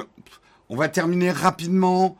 Euh, Microsoft veut, et c'est un article de Clubic, Microsoft veut redonner des couleurs à Paint, les améliorations du programme. Paint a été sauvé récemment d'une mort certaine grâce à quelques irréductibles qui ont su se faire entendre par Microsoft. Paint se remet au goût du jour avec une nouvelle version. Euh, après le lecteur Media Player ou les apps comme courrier et calendrier, c'est au tour de Paint d'avoir droit à une petite refonte pour s'adapter au changement de Windows 11. La première mise à jour déployée cette semaine euh, modernise l'interface de l'application des dessins avec des boîtes de dialogue remises au goût du jour, des bords arrondis et une barre d'outils revue et corrigée. Voici le nouveau Paint, je le propose, je vous le montre. Euh, le, nouveau... Euh... Ah oui, Defcon c'est inversé, Defcon 5 c'est plus faible que Defcon 1. Ok, bref. c'est le gros Defcon ce matin pour la modération. Donc voilà l'interface du nouveau Paint. J'avoue que c'est pas une interface qui m'attire plus que ça, mais je comprends aussi qu'il ne faut pas bouleverser les habitudes des utilisateurs. Enfin, un sujet polémique. On va parler de Paint. Euh, L'exemple le plus parlant est sans doute la fenêtre modifier les couleurs, qui donne désormais accès directement à la palette de couleurs, où outre son design plus dans l'air du temps, la fonctionnalité permet d'enregistrer 30 couleurs personnalisées contre 16 auparavant. Donc beaucoup plus de couleurs, et affiche enfin le code couleur hexadécimal correspondant, en plus des valeurs RFB. La fonction redimensionnée et inclinée a aussi été rafraîchie avec des icônes plus arrondies dans la lignée de Windows 11. Cependant, Microsoft semble avoir supprimé l'option qui permet de conserver les proportions, un choix assez étrange puisque la fonction est bien utile, en plus d'être appréciée. À tout cela s'ajoutent diverses corrections de bugs, de bugs, mais toujours aucune compatibilité euh, avec le nouveau mode sombre. Et ça, c'est dommage. La firme de Redmond a confirmé dans son billet de blog qu'il faudra patienter jusqu'à la prochaine mise à jour pour bénéficier de ce mode sombre. Alors, ce qui est intéressant avec Paint, c'est que j'ai lu un peu euh, ce que les gens pensaient. C'est une évolution relativement mineure hein, de Paint. Mais des gens disent, ouais, il nous faudrait ça dans Paint et tout. Et quand tu lis ce que les gens voudraient, moi, je suis pas d'accord. Il y en a qui disent il faudrait les calques dans Paint, il faudrait telle ou telle fonction. Je pense que si des gens sont attachés à Paint encore aujourd'hui, c'est la simplicité du truc, l'immédiateté. Et moi, j'utilise pas Paint, mais j'utilise Note euh, d'Apple euh, pour faire beaucoup de croquis. Et quelque part, c'est le pire outil de croquis. En tout cas, c'est l'outil de croquis qui a le moins d'options. Mais en fait, ces restrictions euh, sont salvatrices. Je n'ai pas à me concentrer sur euh, quel pinceau je vais choisir, quelle nuance de couleur je vais choisir pour faire mon croquis. Je suis pas en train de faire du dessin, je suis en train de faire du croquis. Donc j'ai besoin d'un outil simple et immédiat. Et je pense que c'est ce que les gens aiment dans Paint. C'est un outil simple, immédiat. Il n'y a pas de prise de tête. Alors, le résultat est peut-être euh, moyen, mais c'est c'est pas pour faire. Euh, alors, il y a des artistes qui font des trucs incroyables sur Paint, parce qu'il y a des artistes qui adorent embrasser des techniques de dessin bourrées de contraintes et qui réalisent des chefs-d'œuvre. Mais globalement, Je sais pas vous, mais quand on utilise un logiciel un peu primitif de dessin, c'est pour faire un dessin rapidement et simplement, quoi. Donc, on peut être tenté d'ajouter plein de fonctionnalités à ce type de logiciel, mais moi je sais qu'aujourd'hui, je sais pas vous, mais moi dans mon appréhension des, applications qui me servent au quotidien, je suis en train d'aller vers un certain minimalisme. J'aime les outils de plus en plus simples. J'aime les outils d'une certaine façon rustiques, pas rustiques dans le côté. Euh, j'aime pas les outils en bois, euh, charme rustique de la vieille bibliothèque normande. Le rustique, c'est quelque chose de fiable où on se prend pas la tête sur la technique pour réaliser les choses, mais qui est fiable dans le temps. J'ai pas j'ai pas besoin de réapprendre à chaque nouvelle mise à jour comment faire ce que je fais au quotidien et qui me suffit pour ce que j'ai à faire en fait. Mais qui est hyper fiable. Le, côté rustique c'est la fiabilité en fait c'est quelque chose hum, d'immédiat et de facile à utiliser et qui dans le temps ne va pas demander un réapprentissage.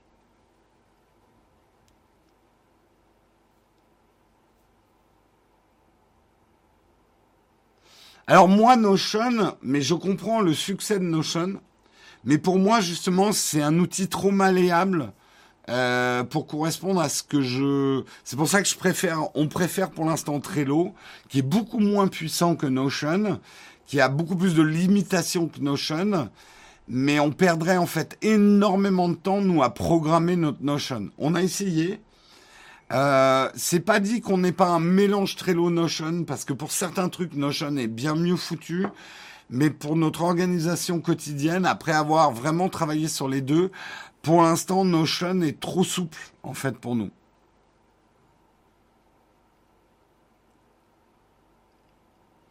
Et vraiment, il y a des outils, c'est leur simplicité, leur force en fait.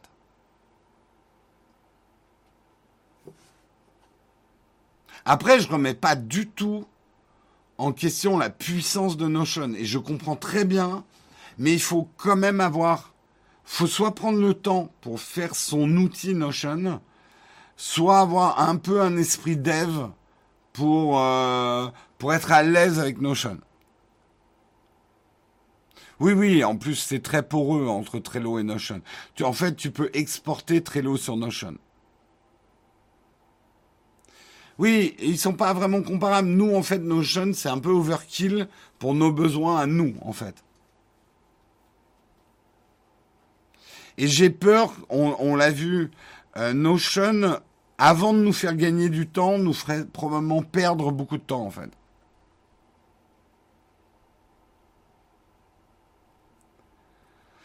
Mais après, c'est un outil fantastique parce qu'il peut s'adapter. Je pense pas que Trello marche pour euh, la productivité de tout le monde. Nous, on a la chance que Trello correspond très très bien à notre manière de faire. La rigidité de Trello marche très bien. Euh, mais euh, je, me doute que Trello ne conviendrait pas du tout à d'autres organisations du travail.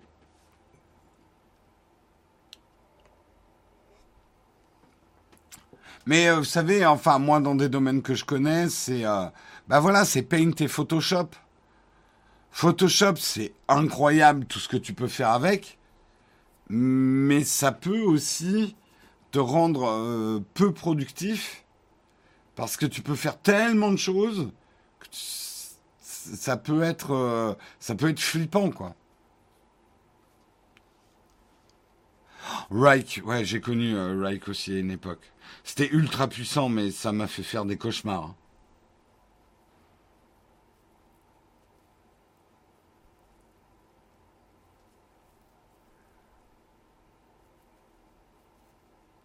Euh, nous, on a un Trello payant maintenant pour euh, pouvoir euh, faire du travail collaboratif. Allez, il est 9h19, j'ai pas encore fait mon dernier article, mais surtout maintenant, c'est le moment. Je sais que certains regardent le mug juste pour ce moment-là, parce que c'est le moment que vous préférez. C'est le moment du sponsor, bien sûr.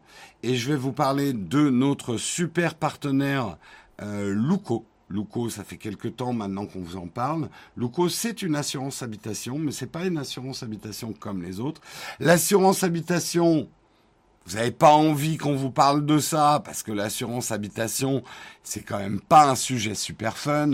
On a tous besoin d'avoir une assurance habitation, mais c'est le genre de truc qu'on a généralement fait un peu à l'arrache, en cherchant le meilleur prix possible, un contrat qui dort au fond d'un tiroir et qu'on ne consulte jamais, sauf le jour où on a un gros sinistre et on se dit merde, est-ce que j'ai une, oui, j'ai une assurance, ah, je suis chez qui, ah, voilà. J'exagère un peu, mais quand même, je ne pense pas avoir tort en disant que le choix de l'assurance habitation n'est pas euh, votre préoccupation première quand vous levez le matin. Et pourtant, et pourtant, Luco, Luco, pardon, faut pas, faut le prononcer à la française. Luco, c'est l'assurance habitation réinventée. Euh, déjà, alors justement pour avoir un petit peu euh, navigué euh, sur sur Luco, si vous faites un devis personnalisé, ça va vous prendre deux minutes et surtout, surtout le plus intéressant, c'est qu'ils vont s'occuper de la résiliation de votre ancien contrat. Donc c'est eux qui s'occupent de tout ça. Et vraiment, c'est fait en deux minutes euh, chrono. Et surtout, ce qu'il y a d'intéressant, moi qui comprenais rien aux assurances habitation, c'est que vous allez pouvoir choisir effectivement les garanties qui vous sont utiles et celles qui sont inutiles. Donc, vous serez, euh, vous aurez quand même une assurance habitation vous comprendrez. Et vous n'avez pas besoin de voir un conseiller pour ça. C'est super bien expliqué sur leur site. Euh, et au moins, c'est vite fait. Ils ont néanmoins, parce qu'on se dit, ouais, mais euh, ces trucs-là, il y a personne que je peux contacter euh, si j'ai un sinistre. Euh, que nenni, au contraire. Ils ont un, un SAV 7 jours sur 7, à base de chat, parce que pour eux, c'est plus efficace que le téléphone, qui est ouvert de 8h à 21h en semaine et de 9h à 20h, je crois, le week-end. De 9h à 20h le week-end et de 8h à 21h en semaine. Donc, voilà. Avec quand même des, horaires, même quand on a du boulot, on peut quand même les contacter. 21 heures en semaine, c'est pas mal. Et c'est 7 jours sur 7. Donc, et vous serez justement en plus remboursé beaucoup plus rapidement, euh, jusqu'à deux fois plus rapidement sur des sinistres. Le truc, c'est qu'en gros, ils font un peu pour l'assurance habitation ce que d'autres ont fait pour les comptes bancaires ou euh, pour l'assurance maladie ou ce genre de choses appliquer euh, avec des outils modernes des règles qui permettent d'avoir un petit peu moins de personnel. Ils n'ont pas d'agence en dur pour vous offrir un service le plus impeccable possible sans surcoût de fonctionnement en fait. Euh, bah merci en tout cas euh, Tomir si tu as souscrit, j'espère que tu en es content. N'oubliez pas d'utiliser notre lien hein, qu'on vous partage euh, et notre code Nowtech, si vous êtes intéressé par Luco, même pour leur poser des questions, on, on vous a mis euh, un code, c'est un code affilié. Enfin, c'est plutôt un code traqué. Je ne crois pas qu'on ait une affiliation avec eux. En gros, on ne gagne pas plus si vous prenez un contrat chez eux. Mais par contre, nous, le tracking est important, c'est que eux, ils vont voir que vous venez de notre part. Donc, utilisez notre lien, c'est cool. Et vous pouvez utiliser notre code Nowtech. Vous aurez un mois offert et ça, c'est valable jusqu'au, merde, au 31 janvier 2022. Une chose, je, comme on vous en parle tous les matins, on fait des petits focus euh, sur Luco. Euh, je voudrais faire un focus aujourd'hui. C'est sur quelque chose qui est assez intéressant chez eux. Je ne sais pas si c'est unique, mais en tout cas, c'est particulier. En fait, Luco, et je crois qu'ils ont une page qui explique ça, euh, le give back, voilà. Ils ont un système un petit peu, euh, un petit peu particulier. C'est qu'au cœur de leur modèle économique, le give back consiste à reverser à des associations l'argent qui n'a pas été utilisé pour le remboursement des sinistres, simple, éthique et efficace. Comment marche l'assurance habitation et même d'une manière générale l'assurance? Vous êtes un certain nombre à payer une assurance et vous êtes un certain nombre à vous faire rembourser des sinistres. OK? C'est ça l'assurance habitation. On, met tous au pot et puis certains d'entre nous qui avons mis au pot bah, ont des accidents, des sinistres, des choses comme ça. Et euh, l'assurance va puiser dans l'argent qu'elle a collecté des, euh, des, des souscrits à l'assurance pour payer les sinistres. Les années où il y a moins de sinistres que l'argent collecté. Ce qui reste comme argent reste dans la poche de l'assurance. Chez Luco, ils veulent faire les choses différemment. Et en gros, euh, ils reversent à des associations l'argent qui n'a pas été utilisé pour rembourser les sinistres. Justement, ils le disent, Luco est certifié Bicorp. Euh, cette certification atteste nos engagements sociaux, environnementaux et nos efforts de transparence vis-à-vis de nos clients. Donc le give back, l'assurance traditionnelle est bâtie sur un conflit d'intérêts, c'est ce qu'il vous explique. Il vous explique par un schéma comment fonctionnent les cotisations et justement cet argent qui reste en fin d'année. Euh, vous pouvez choisir l'association euh, à laquelle ils vont reverser. Et du coup, vous vous dites que s'il y a... C'est intéressant parce que on se dit c'est quand même cool que l'argent... Alors, je trouve que la limite du système, c'est quelque part, on aimerait bien que l'argent nous revienne. Mais là, si on divisait l'argent qui restait euh, à la fin de l'année, pour peu qu'il y ait eu moins de sinistres que les rentrées d'argent, je pense pas que ça serait hyper intéressant. Mais là, le truc, je, crois le savoir, hein, ils ont fait un tweet. L'année dernière, ils ont reversé 100 000 euros à une association, je sais plus laquelle. Euh, donc, je trouve que c'est un principe assez intéressant. C'est une belle démarche.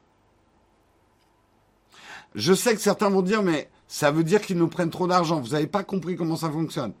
Euh, L'assurance, c'est une prévision des risques et du nombre de sinistres qu'il va y avoir pendant une année. Parfois, il y a des années où on a eu moins de sinistres que ce qui est prévu. Donc il reste de l'argent. Mais l'assurance, c'est des maths, hein, c'est de la probabilité. Euh, on va calculer le nombre de sinistres qu'il y a potentiellement sur une année et donc calculer le montant euh, de ce qu'il faut payer pour l'assurance. J'espère pas trop me tromper quand je dis ça, hein, je suis pas un spécialiste. Hein.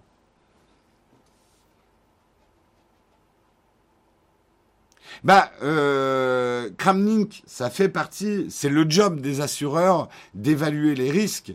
Et si une année ils ont plus de sinistres que euh, ce qu'ils avaient prévu, bah c'est là où ils ont intérêt à avoir de la trésor et des réserves.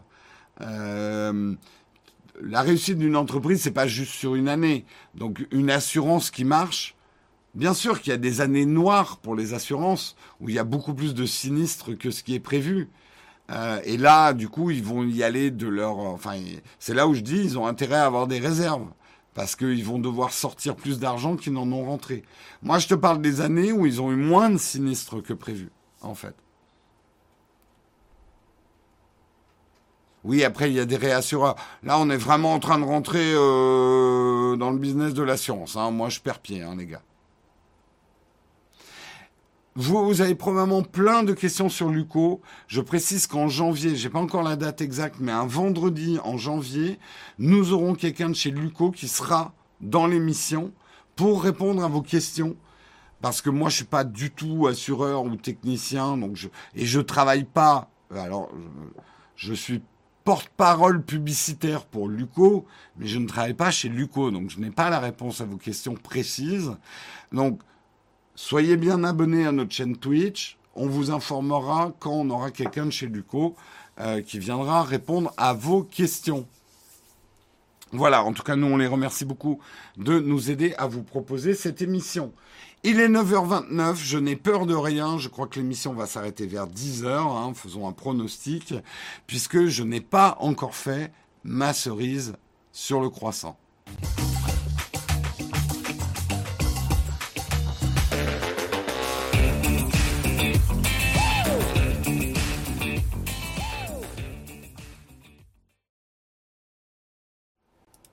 Et la cerise sur le croissant aujourd'hui, je voulais garder secret parce que si vous pensiez qu'un article sur Zemmour était le truc le plus polémique que je pouvais faire ce matin, vous vous trompez lourdement. Et là, je sens que la modération, c'est Waouh, il a bientôt fini là. C'est bon, c'est bon, on a tenu les gars, on a tenu. Euh, on a tenu les polémiques autour de Zemmour, on a tenu les polémiques autour des animaux, on a tenu les polémiques autour des, voix off, on a même tenu les polémiques autour de Paint. on va pouvoir respirer les gars. Vous vous trompez. Le plus dur est à venir et le plus dur c'est maintenant. Parce que ce que j'ai à vous présenter aujourd'hui va probablement déclencher de tout le Twitch game la plus grosse polémique. Parlons du Moyen-Orient. Parlons de la situation économique du Moyen-Orient. Euh, géopolitique du Moyen-Orient. Non. Non, non. Pire que ça, Olek. Pire que ça. Je pense que le, le Twitch game ne va pas se remettre de cette polémique. J'ose à peine vous montrer de quoi on va parler. J'ose à peine. Mais on y va. On y va quand même. Courage. Courage les amis. Je vous demande d'être respectueux les uns envers les autres. Toute opinion, aussi difficile soit-elle, a le droit de s'exprimer. Tant que c'est dans le respect du voisin. Heinz sort pour Noël une mayonnaise au chocolat et à l'orange. Je suis de vous présenter ça au petit déjeuner est un risque énorme que je prends. Je pense qu'il y a des smartphones qui vont être couverts de vomi ce matin. C'est honteux. Je quitte ce stream. J'ai vomi. J'ai un petit peu vomi dans ma bouche. C'est un scandale. Et là, et là, je sais, il y en a certains qui vont me dire, mais où est le rapport avec la tech? Il n'y en a aucun. il n'y a aucun, et là je vous rassure, il n'y a aucun, aucun, aucun rapport avec la tech. C'est juste que quand j'ai vu ça, c'est comme les réserves stratégiques de, sirop d'érable, je ne peux pas m'empêcher d'en parler.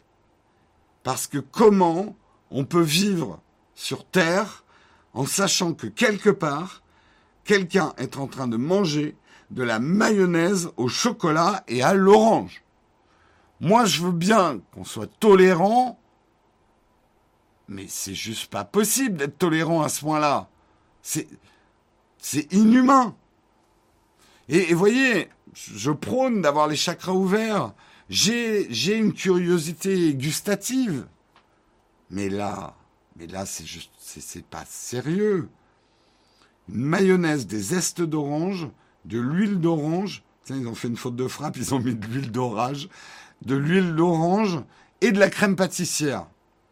Incorporée à la maillot. Parce qu'il y a quand même une base de maillot. Alors, certes, on est en train de parler d'une maillot blanche, la maillot à l'américaine, la maillot de fast-food, qui en soi est pas une maillot inintéressante, mais qui n'a rien à voir avec une bonne mayonnaise maison moutarde de Dijon, la totale, quoi. Non, mais pas. Euh, merde, si on met de la moutarde dans la mayonnaise, je sais plus. J'ai jamais. Euh, j'avoue que c'est un truc. Il faudrait que je m'y mette à faire ma propre maillot. Euh, vous voyez ce que je veux dire Oui, bien sûr, il y a de la moutarde. Oui, on peut dans la maillot. Ok. Vous voyez de quel maillot je veux parler Cette maillot blanche, en fait. Cette maillot qui, qui n'a pas une saveur ultra prononcée. Mais quand même, ils mettent du chocolat et de l'orange. Ils mettent du chocolat et de l'orange. Mais c'est juste pas possible. Voilà, alors ça commence avec de la pizza de la nana et on termine avec de la maillot chocolat orange. Et le, monde court à sa fin. Mais c'était tellement mieux avant. Ça, c'est pas quelque chose qu'on aurait vu dans nos assiettes, hein Nous, autrefois, bah, une bonne viande avec des asticots, parce qu'on n'avait pas de quoi la conserver, bah, c'était ça, le bon manger français. Faut plus appeler ça maillot. Est-ce que la maillot doit être AOC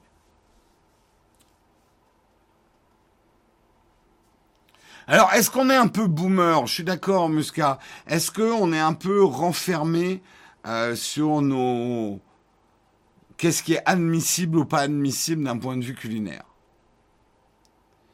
Eh bien, sachez que Heinz n'en est pas à son coup d'essai. Parce que vous croyez que vous aviez vu le pire. Et vous n'avez pas vu le pire. Vous n'avez pas vu le pire. Ils ont fait une collaboration avec le chocolatier Cadbury. Alors déjà, peut, peut-on parler de chocolat quand on parle de Cadbury? C'est un autre débat. Mais ils ont lancé en 2009 ceci. La mayonnaise aux œufs Cadbury au chocolat. À Pâques. Une mayonnaise avec des morceaux d'œufs en chocolat remplis de crème pâtissière. Oui. Et eh oui, oui, oui. Et ça, YouTube, il censure pas, hein Exactement. J'ai pif.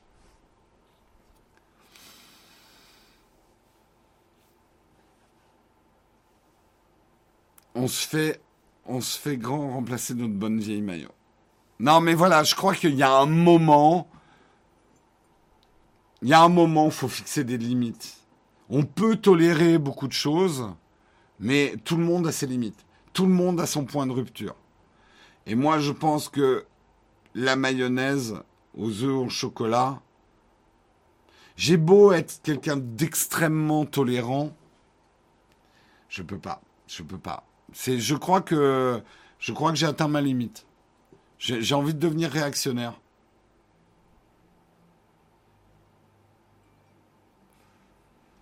Alors, Nitro Wood, je suis assez d'accord avec toi. Malgré tout ça, je serais quand même curieux de goûter. Je serais curieux. Mais c'est clair que j'irai avec d'énormes a priori.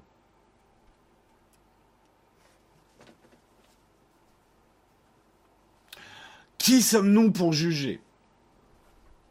Bah quand même quoi. on est les Français. On sait de quoi on parle quand on parle de bouffe. On met pas ses œufs au chocolat dans de la mayonnaise, monsieur. C'est le début de la fin. Merde, j'en ai coupé mon mon iPad. Si, si on commence à accepter ça, où est-ce qu'on s'arrête? Bon, après, très honnêtement, quand vous connaissez certaines recettes, mais d'ailleurs, attends, on est là, nous Français, oui, euh, nous on connaît le bon goût, euh, nous la gastronomie, euh, c'est un peu nous qui l'avons inventé, mon cul, déjà. Il y a des plats en France que nous on adore.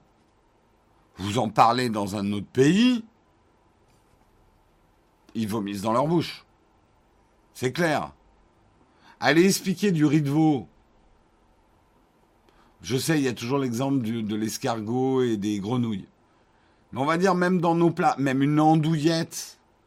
Allez expliquer une andouillette à, certains, dans certains pays. Le fait qu'on mange du lapin, pour les, les carnivores d'entre nous, qu'on mange du lapin, si vous dites à un Américain qu'on mange des lapinous, des lapins, il vous vomit dessus.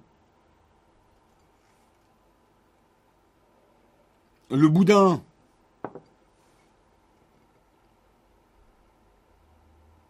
Donc, qui sommes-nous pour juger? Tim Riette, petit pain brioché. Oui, moi aussi, je commets certains trucs comme ça. J'aime manger, par exemple, mes carottes avec du miel de montagne.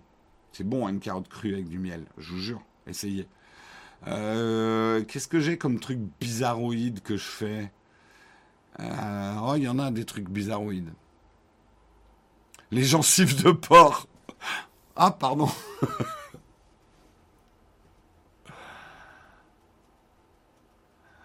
Alors, la rillette trempée dans le café, ouais, j'ai déjà fait ça en camping. Enfin, non, le fromage trempé dans le café, oui, j'ai déjà fait. La sardine dans le café, j'ai jamais fait. Mais quand t'as faim et que t'as envie de manger un truc chaud et que tu fais du camping, il y a des trucs qui passent. On pourra bientôt plus bouffer de chat. Touche pas au chat. Bien sûr. Alors, chèvre, alors les gens qui sont anti sucré salé, je suis désolé. Le fromage en général, avec des, bonnes, euh, des bonnes confitures à la cerise noire ou, ou des choses comme ça, c'est énormissime. Moi-même, une de mes recettes préférées, par exemple, quand je fais du magret de canard, je le sers plus du tout avec des patates ou quoi que ce soit. Je sers mon magret de canard avec des fruits, avec des pommes, des poires, des figues revenues au four, avec du thym, des choses comme ça. C'est bien meilleur d'ailleurs. Essayez avec les volailles de servir des fruits plutôt que euh, des patates. D'abord, c'est beaucoup plus digeste. Et puis c'est sublime. Donc moi, le sucré salé, je suis, partant. Hein. Il y a des trucs super. Fromage plus sel de céleri. C'est pas inintéressant ce que tu dis, Audric. La pizza à l'ananas, là, j'ai vraiment un problème. Pour moi, ça va tellement pas ensemble. J'essaye hein, de m'ouvrir. Bah, pour rien vous cacher, euh, Marion aime bien la pizza à l'ananas. Et pourtant, on est ensemble. Hein. Donc, j'ai de la tolérance. Après, euh, si elle en veut, elle commande sa pizza.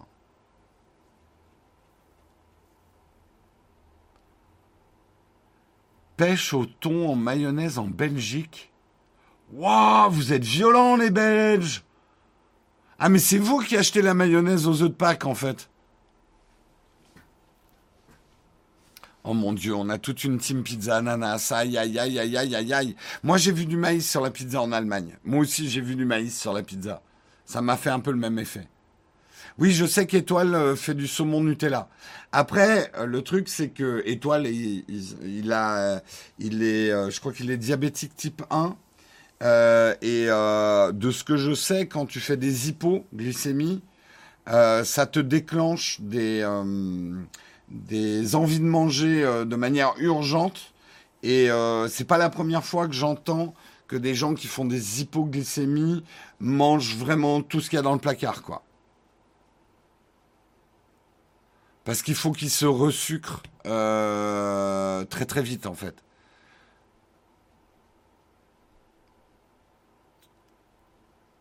Euh, je quitte la vie de la modération. C'est trop pour moi, Jess. Jess est tombée au champ de bataille de la modération ce matin. Elle a tenu Zemmour. elle a tenu Paint. Mais elle s'est effondrée devant la mayonnaise aux, aux œufs en chocolat. Je comprends, Jess. Respect, merci d'avoir tenu aussi longtemps.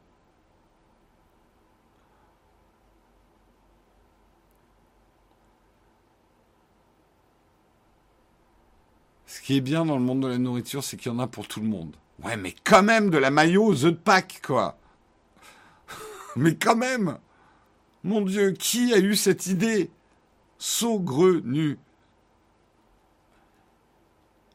Je sais pas, il y a peu de choses pour moi qui iraient aussi, mais c'est peut-être parce que dans ma tête, j'ai le goût de la mayonnaise prononcé, la bonne vieille maillot de mémé. Euh, il y a autant il y a des choses qui se marient bien en sucré salé, mais la maillot c'est vraiment pas le truc que je mélangerais à du sucré. Mais c'est peut-être parce que je pense à notre maillot de mémé à nous, pas à la maillot blanche, un petit peu insipide, industrielle.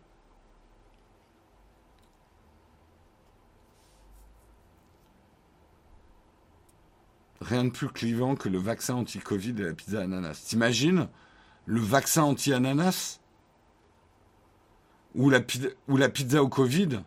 Oh mon Dieu, les polémiques sont infinies. Ketchup, choco, citron, mon Dieu. Le pire, c'est que tu vu ce que coûte la production. C'est pas par hasard, ça doit se vendre cette merde. Ne jamais sous-estimer nos contemporains. Non, mais c'est clair. Mais ai-je, a-t-on vraiment envie de vivre dans un monde où les gens mangent de la mayonnaise avec des œufs en chocolat? Je, je, ne sais pas. Je n'ai pas la réponse. Je n'ai vraiment pas la réponse.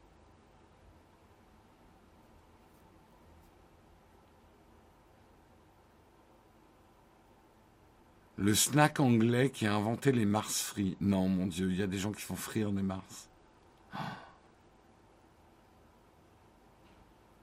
Les chips au burger, c'est la même chose? C'est bon les chips au burger? Ah, tu veux dire les chips avec un goût burger? J'avoue que je suis pas un fan des chips parfumés, mais euh, à la limite, euh, non, c'est plus si tu me dirais euh, les chips au chocolat.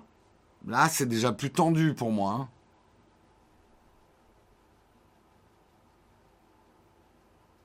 Le problème, c'est le vinaigre. Effectivement, je pense que le vinaigre.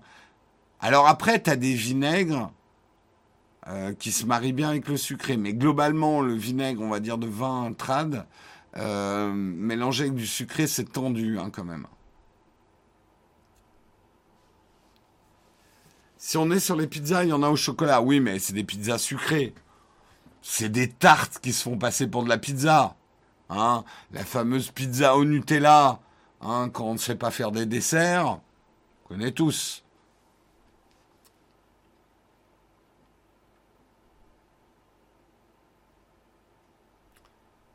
Moi, le problème que j'ai avec les chips parfumés, tous ces trucs-là, ou les nachos parfumés, c'est que je trouve que ça marche. J'ai goûté là l'autre jour des nachos au guacamole, goût guacamole. Mais je trouve que le dosage en saveur est trop fort, trop prononcé. C'est un peu comme si tu faisais la démo, genre, ouah, t'as vu, on arrive à faire le goût du guacamole. Tiens, goûte bien. La première, t'es là, ah ouais, ça, bon, c'est un mauvais guacamole, mais ouais, c'est rigolo. Mais en fait, au bout de trois nachos, t'as trop de poudre, t'as trop de saveur dans la bouche, quoi. C'est ça le problème.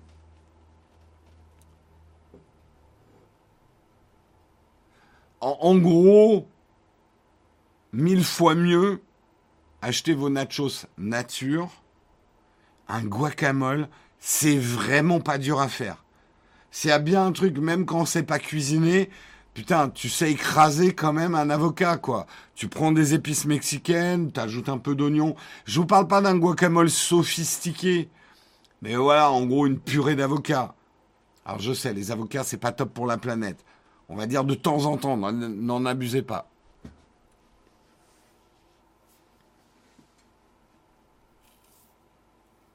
C'était intéressant, hein, de parler d'autre chose que de la tech et de parler de bouffe en fin d'émission. Ah, puis ça fait du bien hein, de ne pas parler de politique aussi dans cette émission.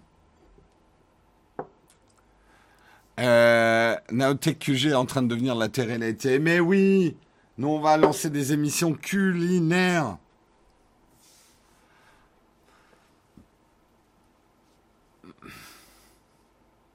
Ah ouais. Non mais attends, il y a une dérogation aussi pour les femmes enceintes. J'ai envie de dire, euh, c'est une comparaison extrêmement malhabile, mais c'est ce qu'on disait tout à l'heure sur les gens qui font des hypoglycémies. Euh, tu peux vraiment pas juger euh, parce que c'est des fins euh, incroyables, quoi.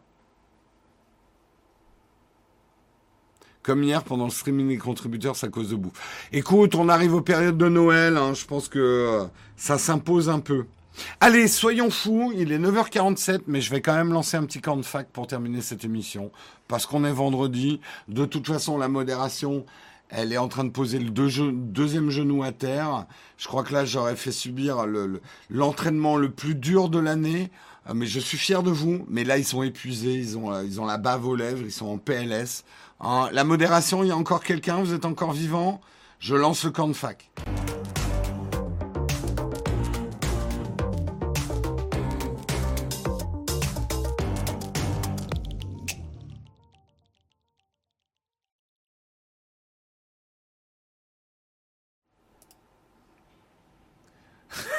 Oleg qui dit Je suis le seul dans mon vomi, mais tout va bien, chef.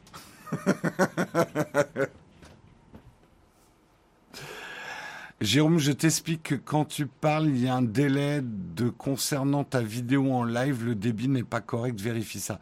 Je ne comprends pas ce que tu dis, euh, go go go boss.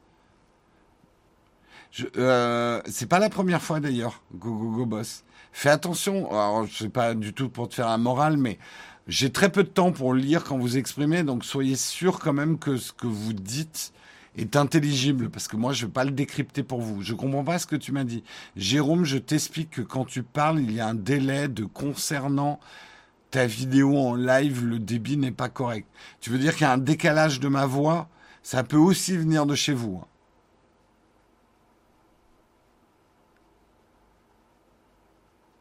Ah non, j'ai pif, j'ai pif, on, on lance pas ce débat.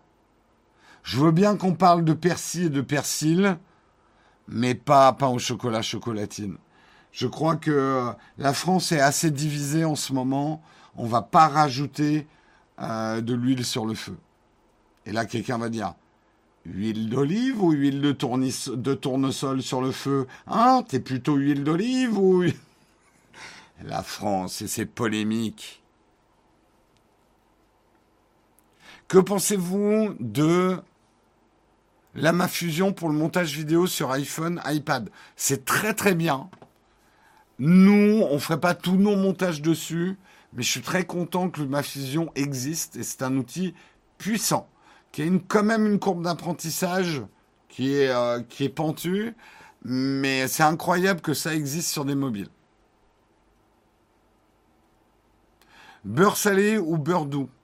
Écoute, euh, je vais te confesser qu'autrefois j'étais exclusivement beurre salé, parce que le vrai beurre pour moi ne peut être que salé. Euh, pour des raisons de réduire un tout petit peu quand même le sodium, parce que c'est pas super bon trop de sodium pour la santé.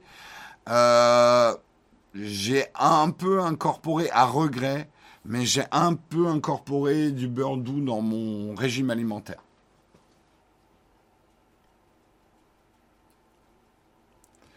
Ta montre te dit de te lever. Ah non, non, elle est toujours en mode live là pour l'instant.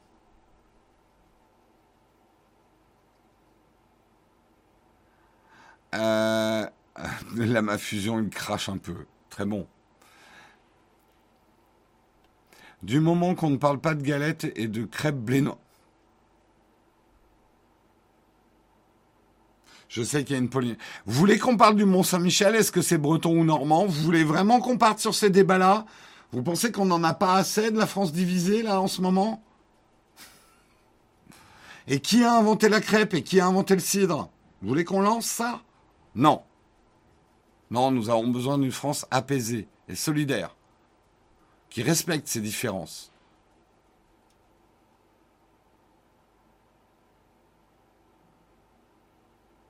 Si tu veux du beurre salé, tu prends du doux et tu mets du sel. Excuse-moi, mais non, non, non, non, pas du tout. Euh, le mode live, c'est un de mes modes ne pas déranger. Je vous ai expliqué ça dans la vidéo sur les modes ne pas déranger.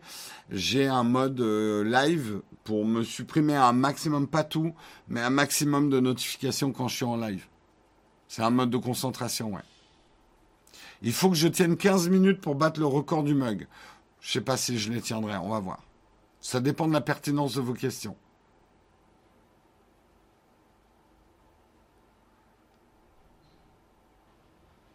Il n'y a que les Normands qui parlent, les Bretons savent.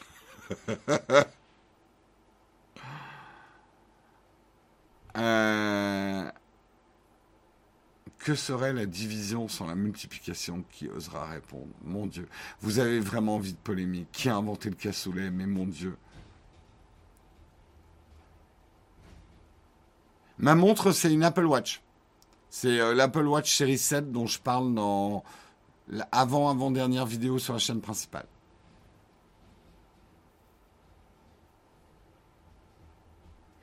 Des amis texans de mes parents étaient persuadés que c'était les USA qui avaient inventé la pizza. Bah, c'est vrai que c'est tellement ancré dans leur culture. Et puis n'oublions pas que les, Américains ont quand même inventé des manières de faire la pizza. Bien évidemment, alors, pizza, vaste débat. Un napolitain vous dira qu'il n'y a pas de vraie pizza en dehors de la pizza authentique napolitaine cuite. Euh, Moi, je suis plus ouvert que ça. Je pense que la pizza est une base, qu'il faut respecter l'historique de la pizza, mais que la pizza a une marge d'interprétation qu'on doit tolérer. As-tu testé Forza Horizon 5 Non, j'ai pas eu le temps du tout.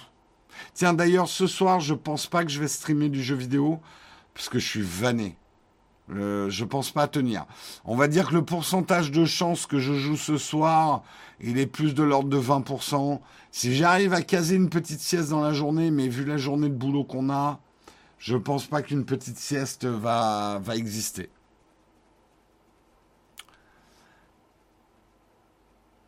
Euh...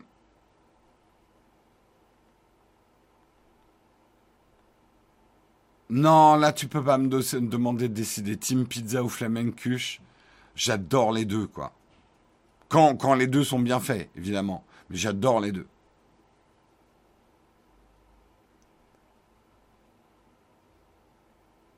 Est-ce que ce serait pas Marco Polo qui aurait ramené la pizza de Chine comme les pâtes? Alors d'abord, je crois que euh, c'est pas si vrai que ça qu'on aurait ramené le secret des pâtes de Chine. Euh, ce qu'il faut comprendre, c'est que je pense que l'être humain était confronté au même problème au même moment à l'échelle planétaire. Euh, comment inventer un plat facile à préparer, facile à conserver, sachant qu'à l'époque on n'avait pas de frigo et tout ça, à base de grains pas forcément nobles, donc qui coûtaient pas trop cher, qui remplissent suffisamment l'estomac. Je, suis à peu près sûr qu'on a inventé des pâtes un peu partout, ou en tout cas pâtes au sens large, une manière de mélanger du grain avec de l'eau, avec des modes de cuisson en fait.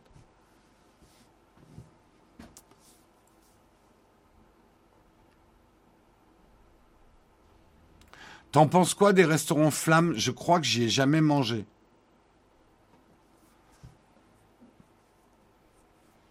C'est marrant, hein Je suis parti sur la bouffe et tout le monde est sur la bouffe. J'ai quasiment pas de questions tech. Hein. Bonjour, une confirmation s'il te plaît. Peut-on jouer à Flight Simulator avec un Mac M1 et un abonnement Xbox Game Pass Ultimate? Alors, j'ai pas essayé. A priori, en théorie, euh, Xbox Game Pass Ultimate fonctionne avec les Mac M1, si quelqu'un peut me confirmer ça. Euh, il faut savoir que maintenant, dans Nowtech, je suis le seul qui n'a pas un Mac M1, parce que moi, je récupère les vieux Mac. Euh, mais je crois hein, que Xbox Game Pass Ultimate, c'est-à-dire le, Cloud, le Cloud Gaming Microsoft fonctionne sur les Mac M1.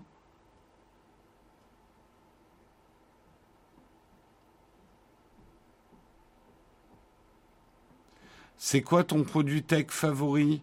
En cette année 2020 L'objet qui t'a vraiment...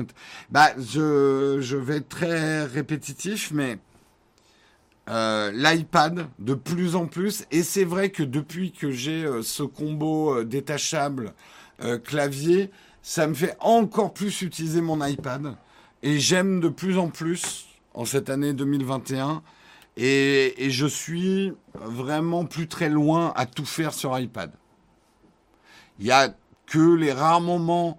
Il y a encore un peu de Photoshop que je fais sur un ordinateur, le montage vidéo, mais maintenant je fais quasiment tout le reste euh, avec mon iPad Pro. Pour quand la vidéo sur les nouveaux Mac? On est en train de l'écrire, donc je ne peux pas te dire quand ça sortira. On est en train de faire les tests. Ça sera plus un guide d'achat qu'un test. Parce que les tests ont déjà été faits. Euh, nous, on va plutôt faire un guide d'achat, en fait. Quel est ton regard sur le métaverse dans 20 ans? Il y en aura. Il n'y aura pas que ça, mais le métaverse, why not? Parce que pour moi, les métaverses existent déjà, en fait. Donc on n'est que dans une évolution. Est-ce que Apple t'a mangé ou pas? Tu veux dire, est-ce que je suis un Apple fanboy? Je vous laisse répondre. Ah merci si t'as apprécié la vidéo sur le Black Friday, ouais. À quand un nouveau live Twitch sur la photo avec Guillaume? Pas pour tout de suite. Jérôme, c'est ce que je voulais dire, il y a un délai quand tu parles. Alors, euh, Gogo, c'est pas impossible que j'ai une légère latence entre la voix et euh, l'image, mais ça dépend aussi parfois de votre connexion à vous, hein, d'avoir cette latence. Donc ça peut venir de chez toi en fait, euh, Gogo Boss.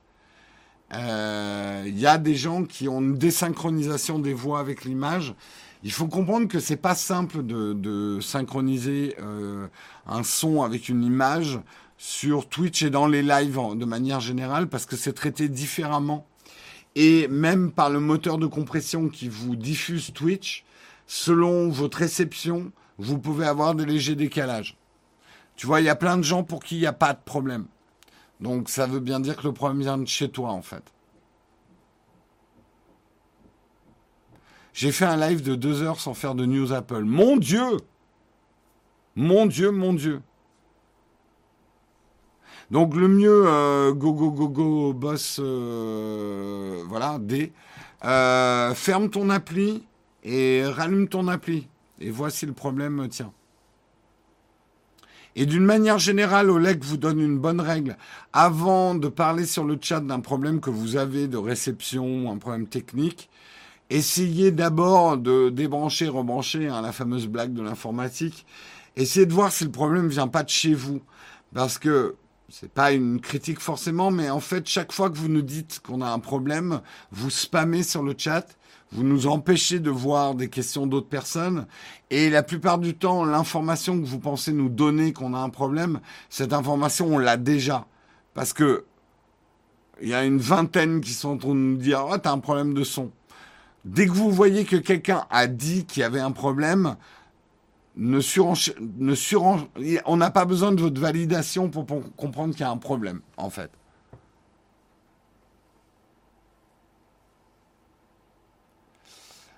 Euh,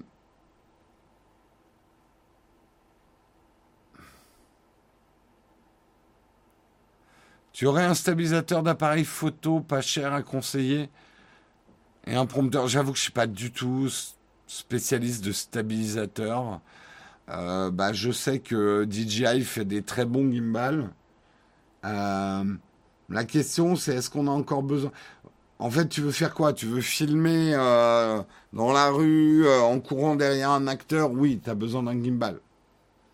Sinon, si c'est juste pour filmer un peu et que ça bouge pas trop, un bon objectif stabilisé, ça peut suffire aujourd'hui.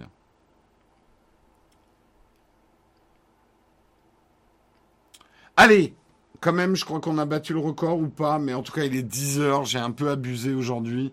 Normalement, l'émission doit s'arrêter à 9h30. On a un peu traîné, mais ça m'a fait plaisir quand même de passer ce temps euh, avec vous. Euh, et j'adore Olek. La réponse, c'est quoi ta cam, le café? On en garde ta question pour un prochain live. Là, il faut vraiment que j'arrête. Ce n'est absolument pas raisonnable. Euh, j'ai dormi que deux heures cette nuit. On a plein de boulot aujourd'hui. C'est en plus je fais des mugs euh, qui durent deux heures. Mais où va le monde? C'est un peu comme si on mettait des œufs en chocolat dans de la maillot. On va faire un raid, bien évidemment, pour terminer en beauté. Je remercie, avant de vous quitter, euh, les derniers contributeurs. Rémi Néo pour son dixième mois d'abonnement. Oula, attendez, j'ai un petit problème. Ah, mais Moi aussi, j'ai des problèmes informatiques. Il hein. n'y a pas que vous. Hein. Pourquoi ça m'affiche pas là? C'est quoi Ah, mais non J'ai des problèmes. Attendez, je suis à vous dans une seconde. Follow. Non, ça je veux pas. Ok. Il m'a fait là. Putain, je vois plus. Ah J'arrive plus à remonter. Désolé. Je n'arrive plus à remonter dans les, dans les contributeurs. Euh, je reçois plus que les messages de la modération, je ne sais pas pourquoi. Donc je remercie tous les contributeurs. Tous les contributeurs aujourd'hui, j'en ai peut-être raté certains. Euh, mais un grand merci à vous. Il y a une nouvelle vidéo sur la chaîne qui est sortie hier. Euh, c'est notre test de l'iPhone 13 Pro. Je pense qu'on est les premiers à sortir un autre test de l'iPhone 13 Pro. Hein, donc vous avez un peu une exclusivité, j'ai envie de dire. Je me moque de moi-même, c'est du dixième degré. Euh, mais je vous conseille d'aller voir cette vidéo. C'est peut-être un avis un petit peu différent, parce qu'effectivement, on a pris beaucoup, beaucoup de temps euh, pour faire ce test, parce que on avait envie de faire surtout beaucoup, beaucoup de photos et de l'utiliser au quotidien avant de vous donner notre avis. Euh, donc, il est sorti, il s'appelle iPhone 13 Pro The King. Point d'interrogation. Il y a une vignette pas piquer des hannetons, comme on dit. Euh, donc allez voir si vous êtes un petit peu curieux. Euh, ce soir, il y a très peu de chances que je stream du jeu vidéo sur Twitch, mais sait-on jamais. Peut-être un autre moment du week-end, mais je veux rien promettre parce que j'ai des week-ends assez chargés et euh, j'évite de trop streamer le week-end. mais sinon, on se retrouve bien sûr lundi matin à 8h. qui on va raider ce matin? Ce matin, ce matin. Euh, Attendez, je vais regarder qui y a, qui on pourrait aider. Ah, attendez, il faut que j'ouvre une fenêtre Twitch. Hop.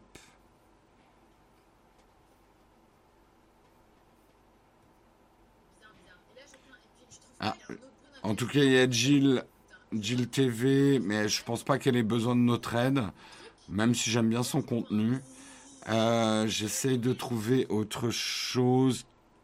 On préfère aider quand même des chaînes qui sont, on va dire, un petit peu plus en recherche de public, même si ça nous est arrivé hein, de, de raider Samuel Etienne ou, ou euh, chez Poulpe. euh.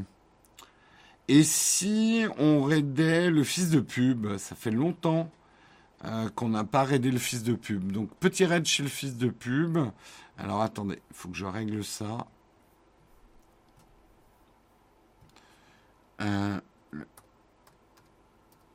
le, fils de pub. Je sais pas de quoi il est en train de parler, mais ça a l'air intéressant. Allez, je vous souhaite un excellent week-end et on se retrouve, bah en tout cas, c'est sûr, on se retrouve lundi à 8h. Pour le reste, on verra, je ne promets rien. Euh, je lance le, le générique de fin et vous aurez le raid pendant le générique de fin.